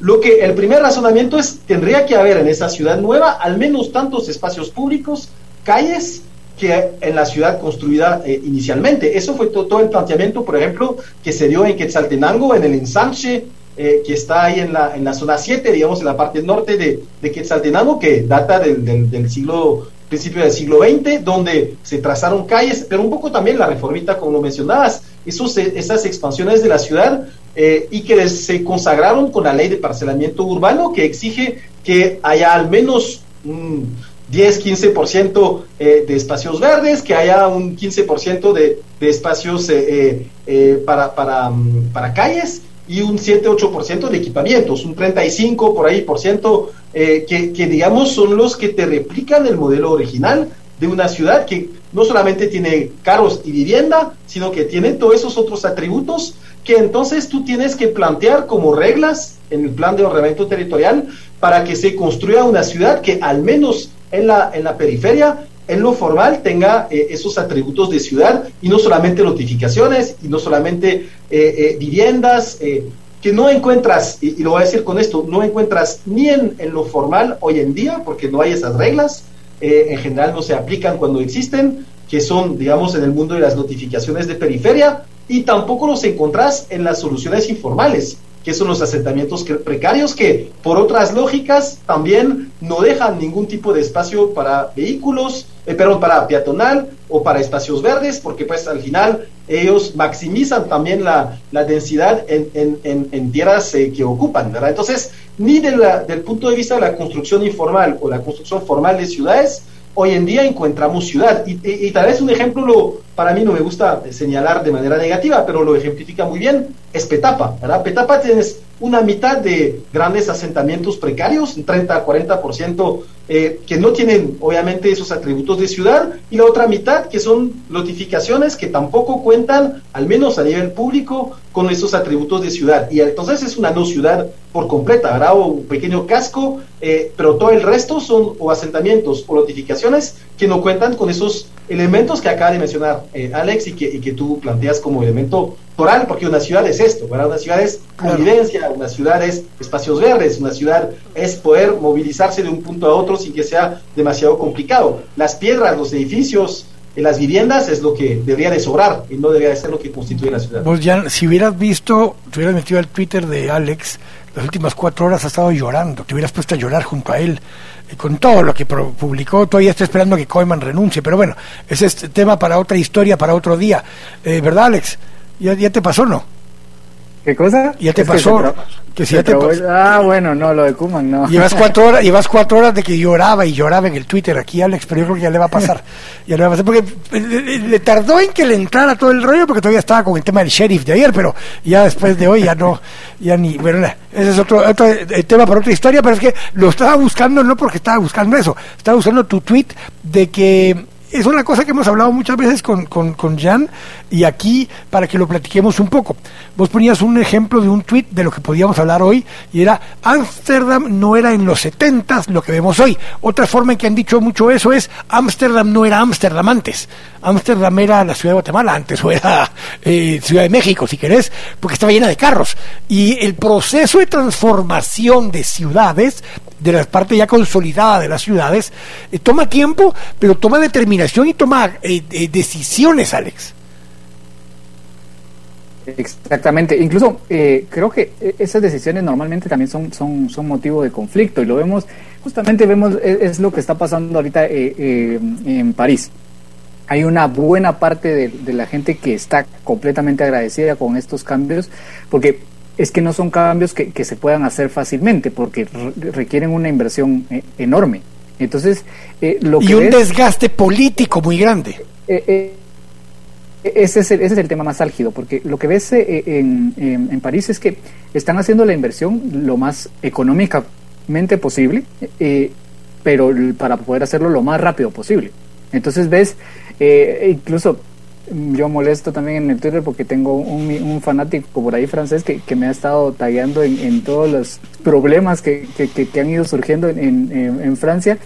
Entonces, eh, pero me, me, fascina porque es precisamente evidenciar que, el cambio no es fácil y, no es eh, y no es de la noche a la mañana. Entonces ves ves todas esas imágenes eh, que voy a hacer un recopilatorio de, esas imágenes en donde se ve eh, semáforos chapuceados, barreras, pedazos de barreras de concreto o que hacen barreras muy provisionales con cinta de, tipo duct tape. Que, que, son, son intervenciones muy rápidas, pero, pero lo que busca la ciudad es tratar de forzar a la ciudadanía a pensar diferente y esto pasó en Holanda en los años 70. O sea, había huelgas, eh, había manifestaciones de los que estaban en contra de que, de que privaran a los vehículos, pero en Holanda eh, lo que pesó más es que las muertes infantiles eran muchas. Eh, y que obviamente la crisis del petróleo en ese entonces los llevó a que era insostenible tener un, tener un vehículo, un carro. Entonces, para ellos, esas dos cosas juntas eh, los obligó a hacer este cambio bastante rápido. Ahorita tenemos, tuvimos el tema de la pandemia y, de los que mejor lo aprovecharon fueron los franceses. Ahora, eh, en el caso de, París. Sí, tal vez hay un, tema, un tema clave en esa transformación y, yo diría que una especie de precondición a, ese cambio posible de las ciudades eh, mucho más vinculada a, pues, al, al, peatón y a la movilidad activa en general es tener un sistema de transporte público masivo que funcione. Y, eso, digamos, es, es una, una, precondición porque obviamente eh, el transporte diario del commuting de un punto a otro, de tu, de tu trabajo a, a, a tu casa, eh, tiene que hacerse, digamos, eh, en ciertas distancias largas, muchas veces, si el modelo de ciudad no es, no es el más adecuado, como, como está pasando, por lo que la introducción rápida de, de, de, eso, de esas medidas de transporte público. Obviamente, cuando una ciudad está construida como, como Guatemala, revertir ese, eh, la, la, la, forma de la ciudad es muy complejo, ¿verdad? Todavía en... en, que, fue un poco lo que discutíamos con Alex hoy en la, en la, mañana, un poco cuando, cuando hice uno de los tweets, porque eh, el tema de la voluntad o, el cambio, eh, el desgaste que tuvo el diseñar el POT, por ejemplo, lo discutíamos la semana pasada, el tener que irte a sentar con vecinos de los barrios y entender en qué iba a afectar o no su barrio el que hubiera este POT, el hablar con los desarrolladores, con los terratenientes, con los constructores, que son distintos, los tres que acabo de decir son distintos, con intereses distintos cada uno, el constructor le vale madre el uso del suelo de un lugar, porque lo contratan para que construya, pero al dueño de la tierra le importa porque afecta su precio, y al desarrollador le afecta porque qué puede poner y qué no dentro de un terreno para que en teoría sea financiable, como lo explicaba Eddie gusta hace un momento. Entonces, cuando empezamos con la discusión, incluso el simple hecho a principios del siglo XXI, de decirle a la gente, mire mucha, ya no se pueden parquear sobre las banquetas. Eh, y el comerciante decía, pero si me quita el parqueo enfrente de mi, de mi local, voy a quebrar. Lograr demostrarles que los dos, tres cuates que se lograban parquear ahí por las horas que estuviera abierto, si de eso dependía su negocio, estaba jodido, de todos modos, ya de por sí el negocio no era rentable. Entonces, fue un proceso entre con el que va en el carro, entre el que tiene un negocio que vive de supuestamente el que se va a parquear enfrente, el modelo de que yo soy dueño de la calle y me puedo parquear aquí porque está enfrente de mi local. O sea, una serie de cosas en ese sentido que era una transformación cultural que fue un choque y una eh, guerra eh, frontal al principio del siglo XXI, aquí en Guatemala, que la pasaron esos lugares, Alex, como vos decías. Entonces, requiere un liderazgo que no va a tener réditos en el corto plazo. Introducir el transmetro, pelearte contra el sistema de los buses rojos, contra las eh, 13 compañías eh, eh, privadas que lo manejaban, eh, con, eh, con autoridades que estaban vinculadas y tenían beneficios de esto. O sea, es romper esquemas desde adentro, porque solo se pueden romper desde adentro, Alex. Sí, es que eh, ahí tocaste el, tema, eh, el punto clave, eh, esos intereses que, están ocultos, o sea, todas las personas que se van a ver afectadas dentro de sus intereses o dentro de lo que creen que, que son sus intereses, van a, van a tratar de bloquear esto. Y entonces, cualquier transformación, cualquier cambio que hagas, si toca intereses personales, vas a encontrar ya de por sí una gran serie de anticuerpos que no te van a permitir eh, desarrollar cualquier cosa que querrás hacer eh, porque va, va, a estar esa limitante que, que, obviamente le estás atacando sus intereses y, lo va a defender a capa y espada, pero eh, bien importante lo que, lo que decía Jan del, del transporte público, pero es que lo que pasa es que ningún caso de éxito se puede replicar exactamente igual en, en otro lado, o sea, eh, ¿qué, es lo que hay que, es lo que hay que ver? Hay, hay que analizar todas las variables que, que están eh, sobre la mesa. Al final tenés que ver densidades poblacionales, tenés que ver eh, de dónde viene la gente, hacia dónde va, qué es lo que hace la gente, dónde compra sus cosas, cuál es, cuál es su dinámica, porque de esto depende también. Y, los servicios es prácticamente lo más importante, porque al final tu vida se desarrolla donde tenés al alcance tus cosas si tu supermercado donde compras tus, tus cosas eh, eh, está a 30 kilómetros, te tenés que mover esos 30 kilómetros, no hay, no hay otra opción. Pero si, si tenés estos pequeños centros de abastecimiento eh, que te pueden surtir y, desarrollar tu vida, por ejemplo, yo completamente cambié mi estilo de vida, pasarme aquí a, vivir al centro porque yo ya no hago un, supermercado grande para todo el mes, que era lo que es lo que más o menos se acostumbra aquí en Guatemala. O sea, yo voy y, cuando vengo del, del trabajo paso en la cicla. me cuesta 5 o 10 minutos extras de mi viaje normal a, pasar comprando mis pequeñas cosas para dos o tres días, porque eh, pues yo sé que esos dos o tres días eh, obviamente reduzco mis costos, reduzco, eh, ya no he hecho a perder comida, sino que ya compro lo que voy a utilizar. Pero este es un cambio completo que, que, hay que hacer que, que, la gente lo comprenda y hay que hacer que, que la gente lo acepte más que lo comprenda, porque no lo puede comprender, pero adoptarlo, eso es realmente complejo porque sí es un cambio completamente en tu estilo de vida. Jan, pero ahí vas un poco el tema este. Eh, lo hemos discutido con vos muchas veces. Originalmente, cuando se empezaron a construir apartamentos, no solo pasó acá, pasó en muchos lugares del mundo, el apartamento se volvió una casa unifamiliar adentro de un edificio. Entonces, eran unas monstruosidades con un montón de cosas que normalmente las tenía la casa unifamiliar y que se las agregaste al edificio eh, y después te diste cuenta que tal vez ya no eran tan necesarias, pero la demanda, que es un tema que explicaba Juan Carlos hace un rato, eh, el mercado no lo sabe y entonces te pide algo que cree que necesita, pero cuando se construye y le cobras lo que costaría hacer eso, pues probablemente hubiera decidido hacer algo diferente, Jan.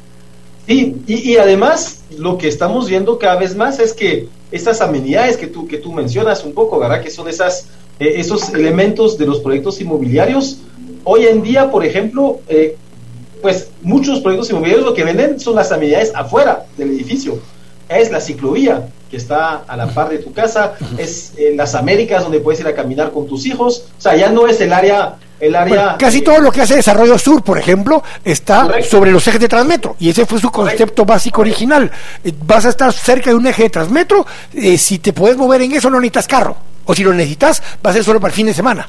Exactamente, entonces ya te das cuenta que al final, y regresamos un poco a esa discusión inicial, lo que hace el valor de una ciudad, incluso lo que hace el valor de tu proyecto inmobiliario, es la capacidad de conectar con esos atributos que tenés eh, muchas veces eh, incluso fuera de tu, de, tu, de tu proyecto inmobiliario. Por lo que lo fundamental es cómo garantizas que existan esos atributos en las diferentes eh, maneras de gestionar la ciudad. Eh, una es un poco lo que, lo que planteaba Alex, es, la, es el cambio de cultura, que, que, tal vez es el más complejo, es el que es más, de, más profundo, el que te lleva a las transformaciones más, más grandes, es decir, cuando una, una ciudadanía poco a poco logra tomar en cuenta esa, esa necesidad de cambio y que eso se te queda eh, de por vida en la transformación de un Ámsterdam o lo que estamos viendo en París. Y te digo que mañana en Nueva York, porque ya estamos pasando del modelo de Nueva York con carros a un Nueva York mucho más eh, eh, abierto a, a, otro tipo de ciudad, a caminar y a, y a, usar bicicletas. Ya, ya es un proceso eh, un poco irreversible, a pesar de que hay una, una eh, insatisfacción de un montón de conductores en Nueva York y hay crisis todos los días y reflexiones sobre eso. Los otros son lo que, lo que estábamos mencionando un poco, pues como sabemos y lo hemos platicado contigo, Quique, la ciudad de Quetzaltenango en su huella va a crecer todavía cuatro o cinco veces más grande en los próximos 20 años, del punto de vista de lo que hay que construir entonces ahí es donde no tenemos que fallar, es en ese proceso, al menos en, las ciudades intermedias, en ese proceso de expansión. Insisto mucho en esto porque es la calidad de vida de mañana, ¿verdad? Si logramos trazar bien esas ciudades con buenas reglas, teniendo eh, esa, esas, eh, esos mínimos, digamos, en términos de equipamiento, vialidad y, todo eso, pues lo conoces muy bien, Quique, porque es el espíritu de la agenda urbana, que, que, que es esa política pública que que, lanzamos hace algunos años y, que plantean ese, ese modelo de crecimiento urbano hacia esos atributos de ciudad para que haya después una posible transformación de esos espacios, una ocupación y una transformación incluso a 100 años, pero con una calidad de diseño que hace que eh, la ciudad funcione, ¿verdad? Y como tú estás mencionando, por ejemplo, aquí la, la, zona 10 o, o la reformita, son espacios que se planificaron bien hace 20 años, eh, y que hoy en día pues pueden transformarse en una residencia eh, tipo chalet o en una zona de, de, oficinas y hoy en día una oficina de usos mixtos funciona porque hay un buen trazo vial, porque hay ciertos espacios públicos, tal vez no suficientes, pero que ya están eh, por ahí existentes y hace que la ciudad se puede evolucionar sobre, sobre algo que ya ah, estructuralmente está, está bien hecho. Y tal vez voy a tomar la, la, la, último, esa última reflexión. Esa es la diferencia que tenemos entre la zona 14 que conocemos, que se ha edificado con todos esos edificios, digamos, más cerca de, la, de, la, de las Américas, y la zona 14 que, que, está más por Delfines, que tú conoces, que es mucho más informal, eh, que está, eh, eh, digamos, construida sin esa retícula, por ejemplo, y hoy en día incluso lo ves desde el punto de vista eh, de, la, de los valores del suelo, de la manera en la cual se comporta, hay diferencias entre uno y otro. Entonces, todo el mundo gana a, planificar una ciudad, en, una ciudad bien desde el inicio, incluso para el valor inmobiliario. Alex, pero realmente para cerrar con esto, si vemos, no solo acá, En Nueva York, las áreas de Brooklyn, eh, ahora que están en expansión nuevamente, el área de Harlem, eh, si ves Ámsterdam, los lugares que en su momento eh, fueron los suburbios que tenían valores más altos, o en Nueva York, en Estados Unidos, en otras ciudades donde las afueras de las ciudades eran más, más caras porque era el suburbio y esto y lo otro, aquí en la ciudad de Guatemala viste cómo se retransforma zona 1, pues vivís en ese sector, zona 4, la zona 9 está ahora en un proceso de retransformación, porque tienen esa retícula, esa, esa malla vial que permite movilidad a pie, en bicicleta, en carro, en transporte público, en lo que fuera, porque tiene alternativas de movilidad y entonces son los lugares que hoy, años después, empiezan a retomar usos de vivienda que en su momento se habían perdido por ese modelo de transformación que hay, pero no estaríamos regresando a esos lugares si no hubiera un diseño, un trazo y una retícula que le permitiera las nuevas densidades e intensidades de uso que van a tener, Alex. Sí, seguro. Lo que, lo que, lo que sucede es que eh, como ya tenés esta retícula consolidada, eh, eh, también tenés más facilidad de acceso a servicios. y pues lo que, lo que hablaba Jan Rock de que el acceso a estos servicios al principio la densificación empezó a ser, cada quien en su edificio veía, veía, que le agregaba gimnasio, le agregaba piscina, le agregaba estos valores agregados para atraer compradores. Pero esto obviamente encarecía el valor de los, de los apartamentos, porque eh, pues eh, no solo es el apartamento, sino el mantenimiento de todas estas amenidades. ¿Qué sucede en estos, en estos centros eh, históricos que ya tienen la mayoría de estos servicios? Ya tienen centros de salud, ya tienen acceso a...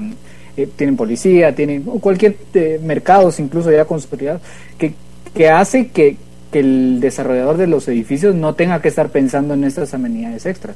Eh, y la retícula, como decís, la hace caminable, las calles eh, son bastante amigables y, yo te digo, yo he visto eh, en los pocos ocho o nueve meses que llevo viviendo acá un incremento impresionante en la gente que se mueve en bicicleta, en scooter, incluso patinetas o patines. Es, algo, es algo impresionante que cuando yo recién me vine a, a, vivir acá no, no, no lo veía a diario y ahora cada vez es más, se ha incrementado la cantidad de personas que se mueven así. Entonces, eh, porque obviamente ven la facilidad. Eh, yo te digo, yo me, hago 10 minutos más o menos en, desplazarme los 2 kilómetros y medio, que, que en carro sería. Ah, pero es que aquí no se puede, Alex, porque aquí llueve. No, hombre, sí. es que eso es lo que te ponen siempre. te ponen eso, te ponen, no es que aquí llueve, no se puede hacer eso. No, y, la verdad es que a mí me encanta eh, mostrar cómo lo hago yo, porque, porque es una forma de decir, miren, si se puede, yo lo estoy haciendo. Eh, yo voy con sombría en, la bicicleta, por mí eso no es ningún problema. Eh, solo hay que aprender obviamente a manejar bien la bicicleta con, utilizando la sombría. Eh, o qué otra cosa, o sea, la, altura, realmente la ciudad, las áreas urbanizadas, consolidadas de, de la ciudad, del casco de la ciudad, quitemos zona 16, quitemos carretera El Salvador, que obviamente ya son, ya son espacios un poco más lejanos, pero todo lo que, lo que sí se puede densificar, que está dentro de áreas consolidadas, e, es muy plano. O sea, yo he recorrido y, he sacado datos desde mi casa más o menos al final de las Américas, hay 100 metros de altura de diferencia. Eh, 100 metros en... en 5 kilómetros. 6 kilómetros. Son como 10 kilómetros. Ah, bueno, hasta, hasta la zona 1 sí, 10 kilómetros. A ver, Alex y Jan, se me acaba el tiempo, pero eh, ¿cuándo es el próximo jueves urbano? Todavía no lo tengo porque estoy preparando algo interesante acá. Eh, creo que, eh, pues, eh, voy a dar el, el, adelanto cuál es el concepto, cuál es la idea para ver si se animan más colegas a, a, aportar. la nueva propuesta de, de, Jueves Urbano va a ser propuesta urbana. lo que quiero en este capítulo es eh, mostrar esta propuesta urbana y preferiblemente proyectos que no se hayan logrado desarrollar, que se hayan quedado en la chistera, ahí a punto de salir y por alguna otra razón no, no se pudieron desarrollar, porque es una forma de demostrar, miren, hay un trabajo ya hecho, hay un trabajo hay una base. elaborado que se puede retomar, que tiene futuro, que tiene potencial, que, que tal vez alguna, alguna cosa eh, o algún capricho no lo, no lo, no lo logró promover pero la idea es sacar todo esto al, al, aire, sacarlo al, al eh, a, que, a que lo vea la gente. Al final. Eh, y a debatirlo, a agregarle, a sumarle, a restarle, a lo que sea necesario, pero. Poner esos temas sobre la mesa porque que si no los ponemos sobre la mesa jamás los vamos a hablar y, la idea de hablarlos es hacerlos realidad. Les agradezco a los dos, ya me tengo que ir, pero les agradezco a los dos, a um, Alex García y a don Jean Roche Lebeau por haberse quedado en esta última parte conversando acerca de esto. Los jueves urbanos de Alex estarán ya disponibles nuevamente dentro de poco, ya les dijo a ustedes de qué se tratará más o menos, así que gracias Alejandro, gracias Jean Rock.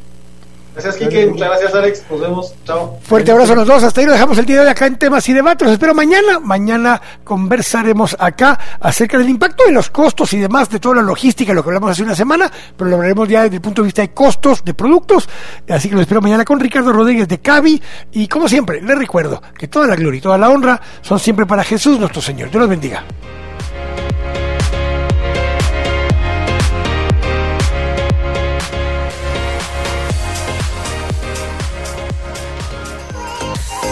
Lo distinto te ha encontrado.